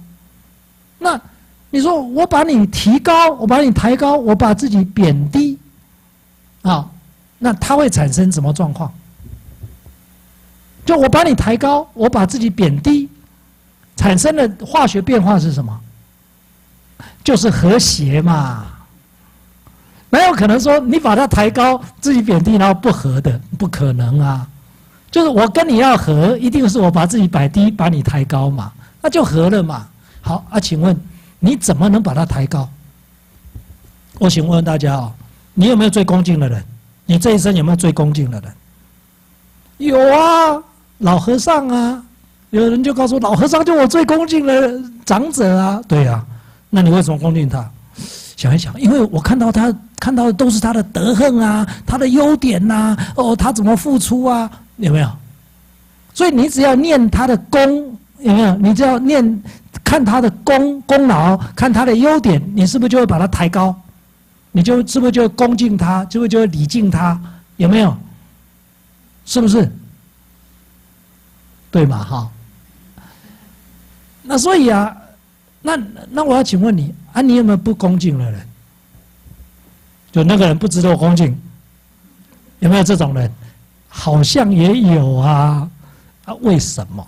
反过来思维嘛，就是你你既然这么样的有一个最恭敬的人在那里，让你思维就是说，为什么我那么恭敬他？因为我看到都是他的优点呐，对不对？在我心目当中，他没有缺点呐，对不对？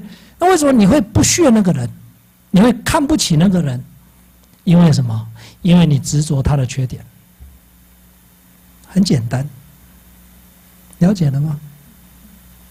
啊，注意哦，这个对一般人来讲没什么啊，反正我就是不屑他，有什么关系？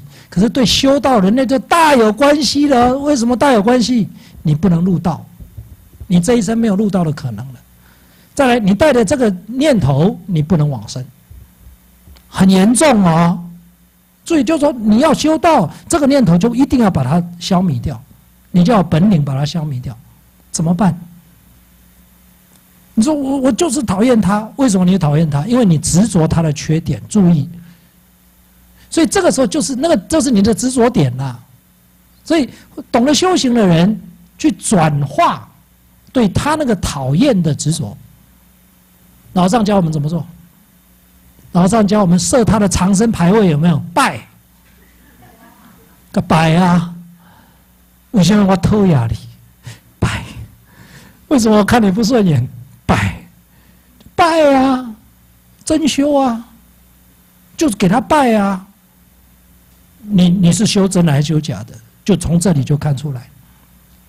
学员跟大家讲，这都没有商量的余地哦，就是修行就只有进跟退而已啊。哦，你要不要进？如果你说我要，好，要你就做。你不能，你不能计较他的缺点呐，对不对？谁没有缺点？对呀，那既然都有缺点，好，先不看他的缺，先看他的付出。他有没有付出的地方？应该也有嘛。啊，只有一种人没有缺，没有优点，那阿比地狱的众生嘛。啊，但是我们现在都是人，一定有他的优点嘛。你去，你去发掘他的优点。你看不到他的优点，看不到他的优点，那就是你的过失。你这那就是你最大的过失。去找，去找他的优点。啊，最后想一想，他也曾经爱过我，对吧？那就是优点呐。曾经虽然现在已经没有了，但是曾经那也是优点呐，对不对？你就去想他那一点嘛，就好了嘛。这样理解了吗？所以呢？这里就是你去观他的功，那个注意那个“观”那个字，“观”那个字重要，做观，啊，就表示表示什么呢？表示你的观念要转变，观念要转变，哎，要转计较他的缺点，转为欣赏他的优点，这样你们之间的恩就会出来，怨就会不见。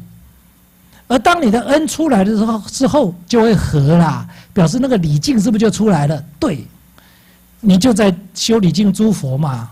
学生跟他讲，这都是学佛的很关键的用功处哦。所以你没有遇到，就是你没有遇大的，你要遇到，你很好修。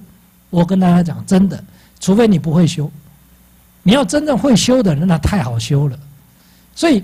现在很多的家庭都有问题，对不对？我告诉大家，危机就是转机。对，就是因为有问题，所以才要学佛啊，才要靠佛法来解决问题啊。那如果佛法连这些问题都不能解决，他如何教你了生死？这样理解的吗？因为所有的问题都从生死演演变出来的嘛。他能把最根源的问题都解决了，其他衍生出来问题，那不就叫鸡毛蒜皮的问题吗？所以大家如果学了佛，家庭问题没有办法解决，我觉得你没有你没有学到佛法的精髓，你一定是迷信，这样理解的吗？所以学佛人一定可以解决自己还有自己家庭的问题，啊，不必要对方一定要学哦，就你你学就可以了，你学你就能解决，啊，所以呢，道理在你会跟不会，啊。不是佛法，佛法没有问题。佛法是是是这个宇宙的真理，是不可坏的真理。你不要怀疑佛法啊！你要怀疑的是自己没有依教奉行啊！所以那个观重要啊！所以从今天开始要观功，不要观过，观察功啊！你观察到别人的功越多，表示表示什么？表示你越有修养。表示你越有德行，表示你的心越清净，就这个道理啊！啊，在下面讲，多能尽分，心慈量大，就是慈悲心就会从这里出来，你的心量就会扩大。啊，所以呢，家就会不计较。为什么你心量大了？你计较什么？心量大了，有有对立吗？仁者无敌。你看，心量脱开。啊，这个不能再，我不能再发挥了，因为时间有点来不及。但是原理原则大家了解之后，你就知道好用在哪里呢？就是你只要愿意去观察别人的优点，慢慢你心量就会打开。其实并不是说他有没有优点，不是这个意思，是你的心量够不够大。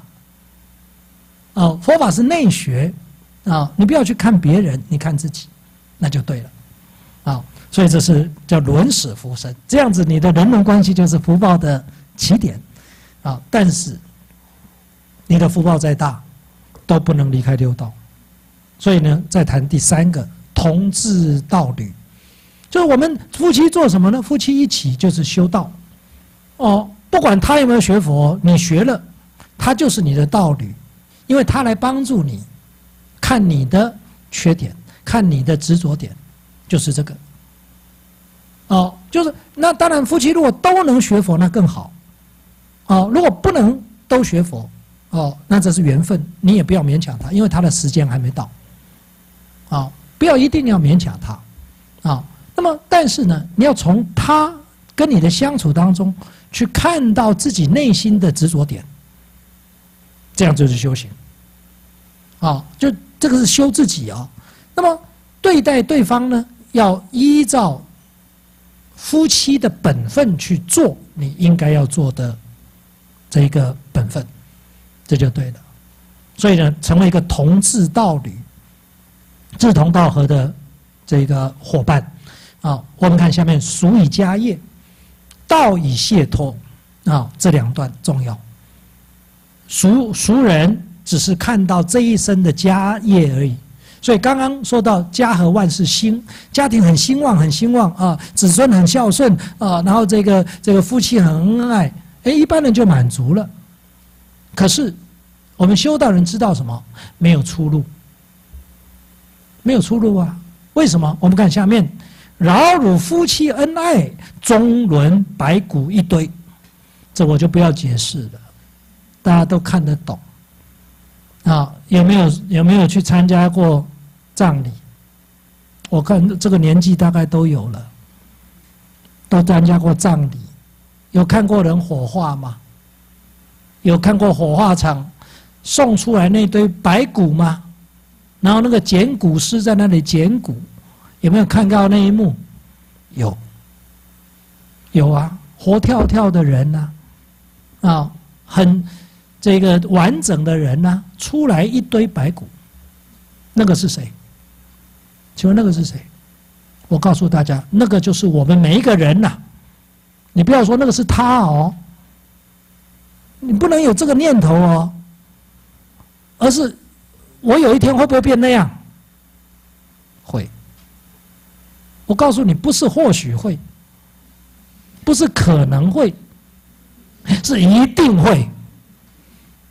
我非常有信心。这样理解了吗？就我一定会变这样，我一定会变这样。你要对自己一直对自己讲啊，我一定会变这样。好了，你计较什么？你还想要什么？你要争什么？你还有什么吞不下去的？有没有？没有了。这样理解了吗？也就是说，夫妻如果没有想到修道，你的婚姻是没有出路的，西罗几条了。很难听，可是却是百分之百的正确。你绝对没有办法反驳，死路一条。啊，你没有转为道解脱，决定是死路。中伦白骨一堆，不是你送我，就是我送你。了解吗？你们夫妻有没有讨论过这个问题？象形戏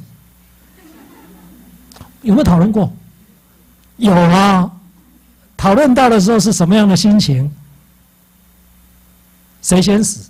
我跟你讲，坚强的人一定说我后，我后死，我送你，对不对？他脆弱也先死嘛，因为我也唔甘嘛，你较坚强啊，所以你赏我，对不对？会不会有没有讨论过像这样的议题？我劝大家回去讨论看看，啊。他如果是不恩爱的夫妻会怎样？你行西就好了。哦，我巴不得你赶快死啊！了解吗？你看，这就是人呐，人情冷暖、世态炎凉，不就在这里看出来了吗？这样了解了吗？对不对？你看那个林觉民与妻诀别书有没有？啊，恩爱夫妻啊，有没有？对不对？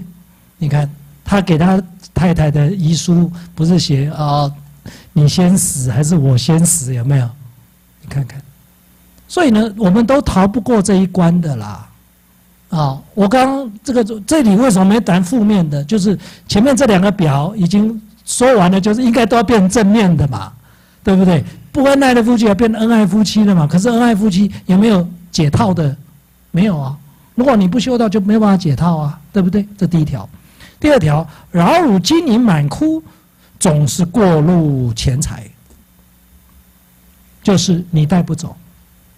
你到殡仪馆去看，没有人的手是带着丰富的财产离开这个世界的，没有，手都是张开的。空空如也的走掉，对不对？你看看你就知道了。再来，老汝孝子赢钱，你孝子很多啊，你的子孙非常的孝顺呢，必遭生离死别。我刚刚说过，我们对这件事情有百分之百的信心。所以呢，你什么都求不到，注意哦，你什么都求不到。你只有一个东西求得到，什么东西？阿弥陀佛！我跟你保证，真的你什么都求不到。你生病，你要求病好不一定；你有灾殃，你想要化解灾殃不一定；你要赚钱不一定；你要有地位不一定；你要孝子贤孙不一定，你都不一定求得到啊！谁能给你保证书？只有一个人告诉你，你求他，你一定求得到他。阿弥陀佛，没有了，你信不信？就这个，就这么一点，你只要相信了，你一定求阿弥陀佛，你不会再求其他的。你不求其他的，意思就是说，你对其他的没有控制，没有占有，没有对立的念头了，没有了。可是你会用它，用敦伦尽分方式来用它，这样就对了。你的人生就庄严，所以呢，该做的事做，在道德底下做应该做的事情，可是内心里面只挂念着阿弥陀佛，恩爱夫妻也只挂念着阿弥陀佛，最后，个招啊，招讲咱，咱过来给老世界约会，就庄严没啦。这样了解吗？啊，我们在这个世间总有分别的时候，但是这个分别是什么？暂时的，讲邪了。啊，我们以后还会在另外一个地方见面，不见不散。你看，多么庄严！有没有出路？有出路了啊，对不对？你看，刚刚没有修道，毫无出路啊。这三句话念起来，多么的惊心动魄！哎。可是你只要想到，嘿，修道，出路就出来了，有没有？出道的出来啊，就那个活路是不是就打开了？对不对？所以你看第二条道与解脱，所以你要了解道与解脱的时候，你就知道第一个福在一生，就我们在这个世间，你再有福报，只有你这一生而已，没有了。可是德能应后，所以要积德，德重要。福感祸端，就是说你有福报，哎，福报会赶来什么？福报的邻居是什么？是灾殃呐。这样理解了吗？叫做祸福相倚呐。换句话说，你现在升官好不好？升官好不好？好，升官叫上台，对不对？上台的时候要想到什么？下台。上台就是为下台种了一个因呐，你了解了吗？所以你上台要不要高兴？不要高兴，因为还有下台的时候。下台怎么办？这样理解了吗？所以福是感祸端呢，所以你要享福，灾祸就跟着来了。所以福不要怎么样？得福无疆，就得创造的福是无量的。换句话说，人在这个世社会世世世上，不要享福，只要积德，只管积德哦，而不要享福哦。那你说，那我我我我积这么多的德，我又不享福，那那我为什么要要要要修这么多的福报呢？因为这个德能帮你解脱，也就你一直不享福、不享福、不享福，那个德就变成什么功德，他就能帮你解脱。就这个表就告诉你解脱怎么做，解脱是用真正的功德，而功德里面是定慧，定慧就不享福，享福就没有定慧，啊，所以你一享福就感灾殃，所以福感祸端，得福无疆，得创造的福那就无量无边的福了，因为因为自信里面本质具足，哎，这就是想解脱了啊，再来呢？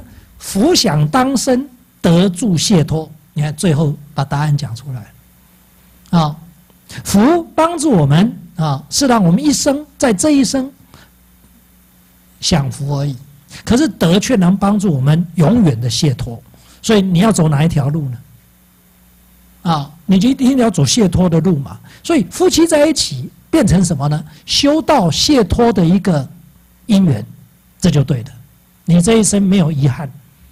啊，就不要去想说我哪个度的这些，你不要去想这个，你要想说，哎，这是我解脱的一个什么因缘，我一门用最黑那啦，我这一生讲一定要解脱，啊，你看，就你就会转转成庄严相，啊，我们看最后极乐法卷，啊，极乐法卷就刚刚学人说的，你就要约他一起到极乐世界去再见面。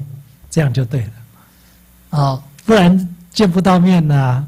人在爱欲之中，独生独死，独去独来，苦乐自当，无有代者，没有人会替代你。啊，而且都是独独，就是独来独去哦，也没有人陪伴你。啊，你要从这里看出来。啊。所以呢，思这个这个这个这个这个思思想很好呢，不离情欲，啊，都要把它看淡，最后求什么极乐世界，这样才有出路。所以我们看下面六道虚幻，极乐真实，这个重要。六道都是虚幻的，你都带不走，你现在只存下存留下来只有回忆而已，啊，所以那都是假的，不要太在意这个假的。知道这个人生是个假戏，啊，假戏要演，怎么演？拿真心来演，真心就是佛心，所以以以真心来演这一出假戏，这样理解的嘛？所以你看，你要知道说哦是假戏，你何必计较呢？所以这个这个先生，这个太太假戏呀，可是他虽然是假戏，你用真心要对待他哦。你你可不能用假心哦，假心是轮回心哦。你要用假心对他的话，你就继续去搞轮回。啊，所以你要用真心来对他，你不能用假心。啊，所以六道虚幻，第一个聚散请而，就是说呢，一刹那了。啊，其实人生啊，真的是一刹那，我真的没有骗大家。啊。你活到五十岁，你回想五十岁五岁的时候，好像在昨天一样，真的。所以你到一百岁的时候，一样的道理嘛。你会发现说，给嫁鬼你啊，也没什么意义的。这人生要看透这一点哦。所以随时准备什么往生。一般人不能理解，可是修道人绝对要这个智慧看破。为什么？因为在这个世间是因缘。夫妻为什么姻缘？家庭为什么姻缘？儿女为什么姻缘？没有了姻缘，就是姻缘。所以那是幻化的聚散请而，那是一种能量的聚合，就是你过去深造的业，现在现前了，那个能量聚暂时聚合而已。而等这个业结束之后，这个能量结束之后，这个缘散灭了，就不存在了。这样理解了吗？可是。可是你说，那人生到底有什么意义呢？啊，在啊，阿伯兰今晚来主杀的喝啊，因为这不存在啊。我们现在自杀也可以啊，不对，不对。你看这个过程当中，最后会灰灭、灰飞烟灭。可是这个相里面有作用，了解吗？而如果你迷了，这个作用变成六道轮回，就你继续再去搞六道轮。如果你觉悟的这个作用变成修道觉悟的一个媒介，这样就对了。所以人生不是来享受的，人生是来历练真心的。历练，所以你的你的另一半就是帮助你来历练你这一颗真诚心、恭敬心、清净心、平等心，历练你的。啊，你能觉悟到这一点的话，你就会修行。啊，不然你还是门外汉。哎，那你你是个门外汉。你跑到哪里修，你都修不出个门路。我能够直接就就告诉你，不是说哦哪一个道场，哦哪一个师傅，哦哪一个法门，我告诉你，你不会，你就是摸不到门路。哦，所以这个是很浅浅显的道理。啊，所以呢，夫妻聚散请儿，家庭也是一样，那个请儿就是一下子啦，刹那而已了。唯苦无乐，注意这一点，没有没有快乐，人生哪里有快乐？啊，人生所有的快乐，刚刚不是说了，都为痛苦中原因，有没有？我上台是很快乐，可是注意，你为下台中的原因呢？对不对？哦，恩爱夫妻结合很快乐，可是你为生离死别中的原因呢？啊，中了乐透很快乐，可是。那个乐透的钱会花光啊！你为那个钱花光的痛苦中的原因呢？啊，生很快乐，却为死中的原因呢？对呀，你有没有想过这一点？所以六道里面根本没有快乐这件事情可言啊！要看看透，所以怎么办呢？随缘消业，立誓连心啊！所以我们现在这个生命当然有意义啊，不能自杀啊！哦，自杀的罪很重啊！啊，我们现在这个虽然是不可得，对不对？可是它可以帮助我立誓练心啊，可以帮助我把真心练出来啊！我在这一生可以当生成佛，当生成就，你要感恩这一生的因缘呐！啊，所以不但不能够逃避，反而要怎么样？勇敢的去面对，积极的去进取的去面对，啊！所以呢，随缘去消业，啊，要能随。就在那个缘当中，不要产生贪嗔痴，随缘，然后去立誓练心，啊，这是六道虚幻。最后呢，极乐真实，极乐是真的，啊，极乐是法性土，它不会幻灭，啊，呃，它无量寿，啊，它是这个这个这个紫魔真金色身，三色同大丈夫相，啊，所以下面讲一句永句。所以刚刚说恩爱夫妻到哪里约会？极乐世界，真的我没骗大家，哦，我真的真不骗大家。所以第二个揪，啊，你若先走，你到那边等我；我若先走，我到那边等你。看庄严，非常庄严。所以别人是别人是愁眉苦脸啊，生离死别；我们是什么？希望工程，充满希望啊，哦。对不对啊？我们这个希望无穷啊！你看，你每一天都会眉开眼笑啊，丘比比呀啊！因为我的生命充满希望啊！我们的全家人都要再到移民到极乐世界去，在那里再相聚，你看多庄严啊！这个才是出路啊！所以呢，唯苦唯乐无苦，你看只有快乐没有痛苦啊，无有众苦。但受诸乐，故名其乐嘛，对不对？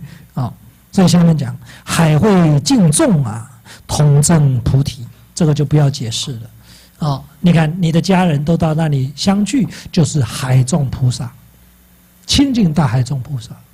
你们这一家以后又去这个乘愿再来啊，到十方佛刹啊，再去视现做家人，去度化众生。你看菩提法卷多好，啊，所以这才是出路啊。那么最后呢，我没有办法再讲了啊，我们就把这个夫妇颂呢啊，我稍微念一下，然后大家呢看到那个下面呢有那个注解啊，那个下面那个是那那一两，那就是说他写在下面就是那那那个那一段的注解是这样子，好，那么总共呢有这个十二。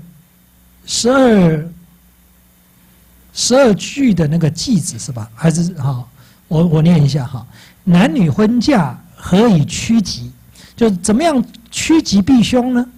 伦始福源，自古福矣。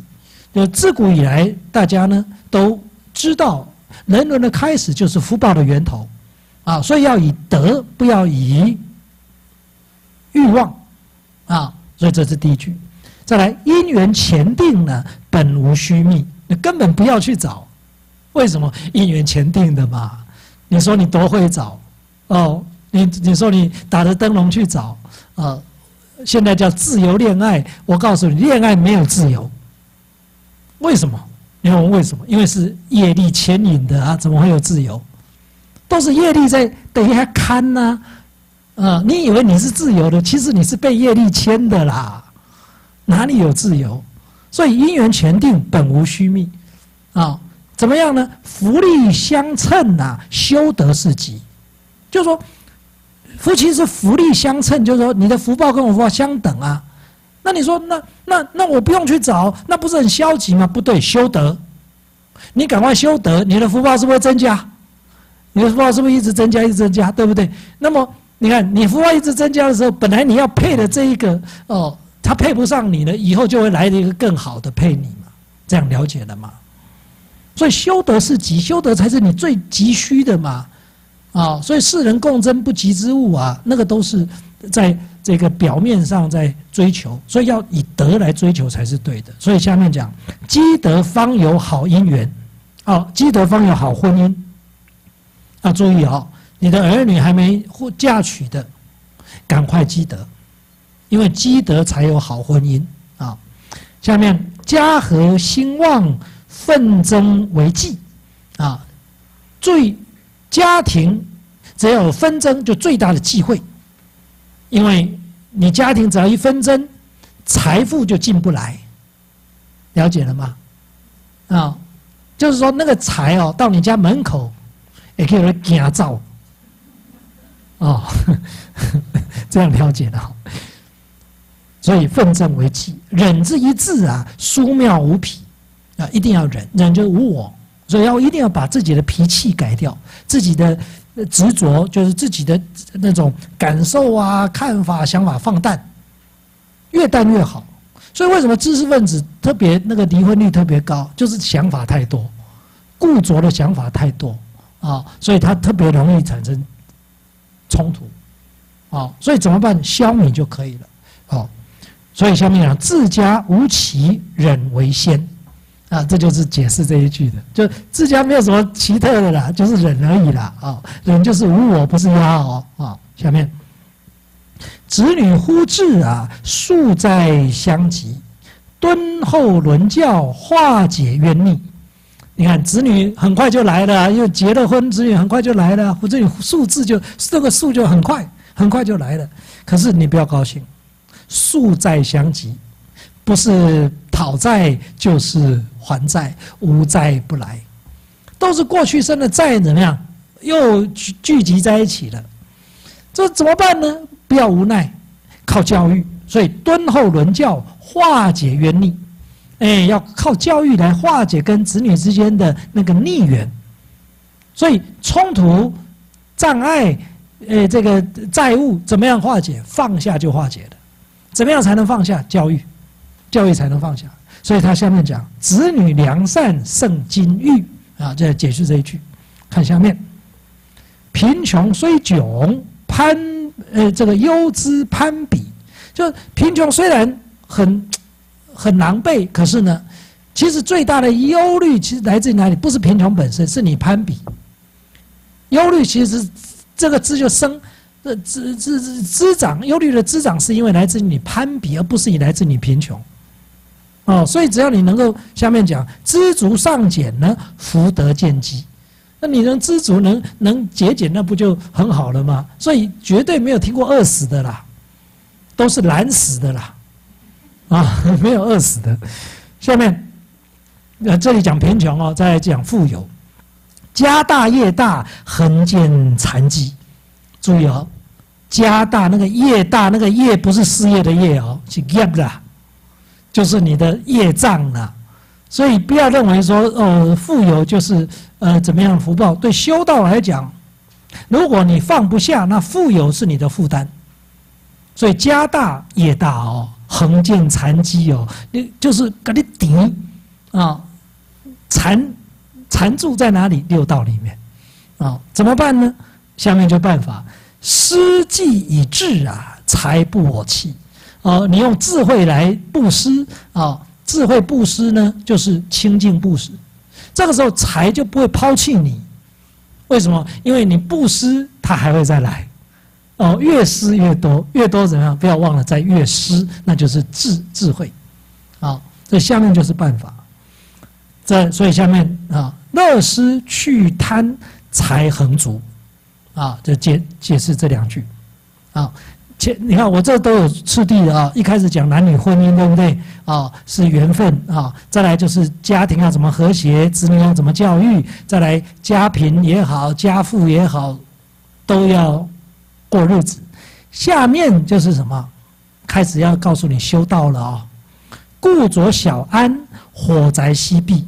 这个息就和，就是你要顾着你的小安，就是你家庭已经很美满了、很幸福了，事业很发达了。可是这是火灾，如果你不知道这是火灾，你要顾着你这个安逸的话，那火灾怎么能够逃避得掉掉呢？就你一定会被火灾给吞没。所以这是警告了，怎么办呢？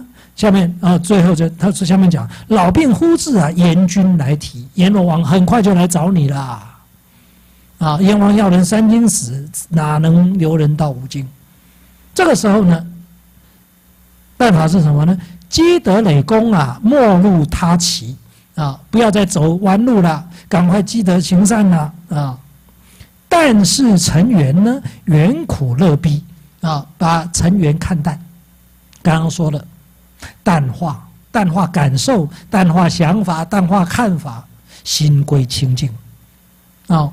最后一个字就是为公，公不要私啊！念念为家庭，念念为丈夫，念念为太太，念念为这个下一代啊！缘苦乐逼啊！下面呢，无常逼迫应醒悟啊！要从这里醒过来，醒过来之后呢，下面讲恩爱夫妻啊，终有了期；况多怨偶，终到别匹呀！啊你看恩爱夫妻一定有结束的时候，何况很多人还不恩爱，啊，这个时候怎么样呢？茫茫六道，水煮神皮呀，改头换面，物意心移，啊，我们在六道里面根本没有出路啊，而且恩爱夫妻改头换面以后，谁也不认识谁呀。所谓夫妻本是同林鸟，大限来时各纷飞。最后。各愁宿债呀，奔赴东西，恩惜怨厚，纵欲则敌呀！啊，意思就是说，我们到六道里面再去轮回，会有好日子吗？不会，因为我们过去布施的恩德很少，结的怨很多，遇到了一定会更多是什么对立、冲突、坏的因缘，所以叫人生不如意事十有八九。所以你看，众遇则敌呀，众人遇到的也是敌人，也会互相看不顺眼。所以下面讲六道火宅勿依恋。最后，此事不美，愚者勇气。就这件事情根本就不美啊！可是为什么有那么多的在歌颂爱情的？呃，在这个说爱情有多伟大、多甜美？那是什么？愚者，他自己在那边。歌咏，然后再来欺骗，欺骗谁？自欺欺人，不要被他骗了。威登联邦啊，许以福离，那个福就不的意思，就你只有到极乐世界才能够说怎么样，永远不要离开，才能说海枯石烂，那个叫做。哎，这个这种话我以前都没有讲过。哦，天长地久，这个才能讲啊，对不对？那个哦，歌咏爱情的那些，只有到极乐世界才能说是对的，因为许汝许以弗离嘛，你你只要在六道里面都会离开，都不美。所以像最后讲，自求极乐，莫苟安。所以这个哈，大家回去再稍微念一下 哦。当然了哦，这个学人哈，这个分享呢，一定是有漏掉的，一定因为哦，说老实话，我的婚姻的经验还不是很长啊哈，呃，这个还没有接受过真正的考验呢，哦，这里十当了呢，哦，人迄六十当的拢无恭维啊，我二十二十年的在这里给人家叫做。呃，这个献丑啊，所以呢，我很惭愧，哦，我还没有真正经过考验，哦，所以有很多夫妻的相处的这个问题，我也还没有很深的体悟。我这里呢，啊，学人这里所写的，都是以我所学习的经典，啊，儒家的也好，佛法的也好，跟大家做一个分享啊。那么如果有错漏，还有呢，有经验不足啊。那么大放厥词的地方呢，请诸位长辈啊，诸位这个呃这个呃婚姻这个的前辈哈，多多的谅解啊。那么最后呢，哎，恭祝大家啊，这个家庭能够和谐，子孙能够呃这个这个子孝孙贤啊，能够这个光大门楣，最后大家都能同生极乐。好，我们最后来做回想。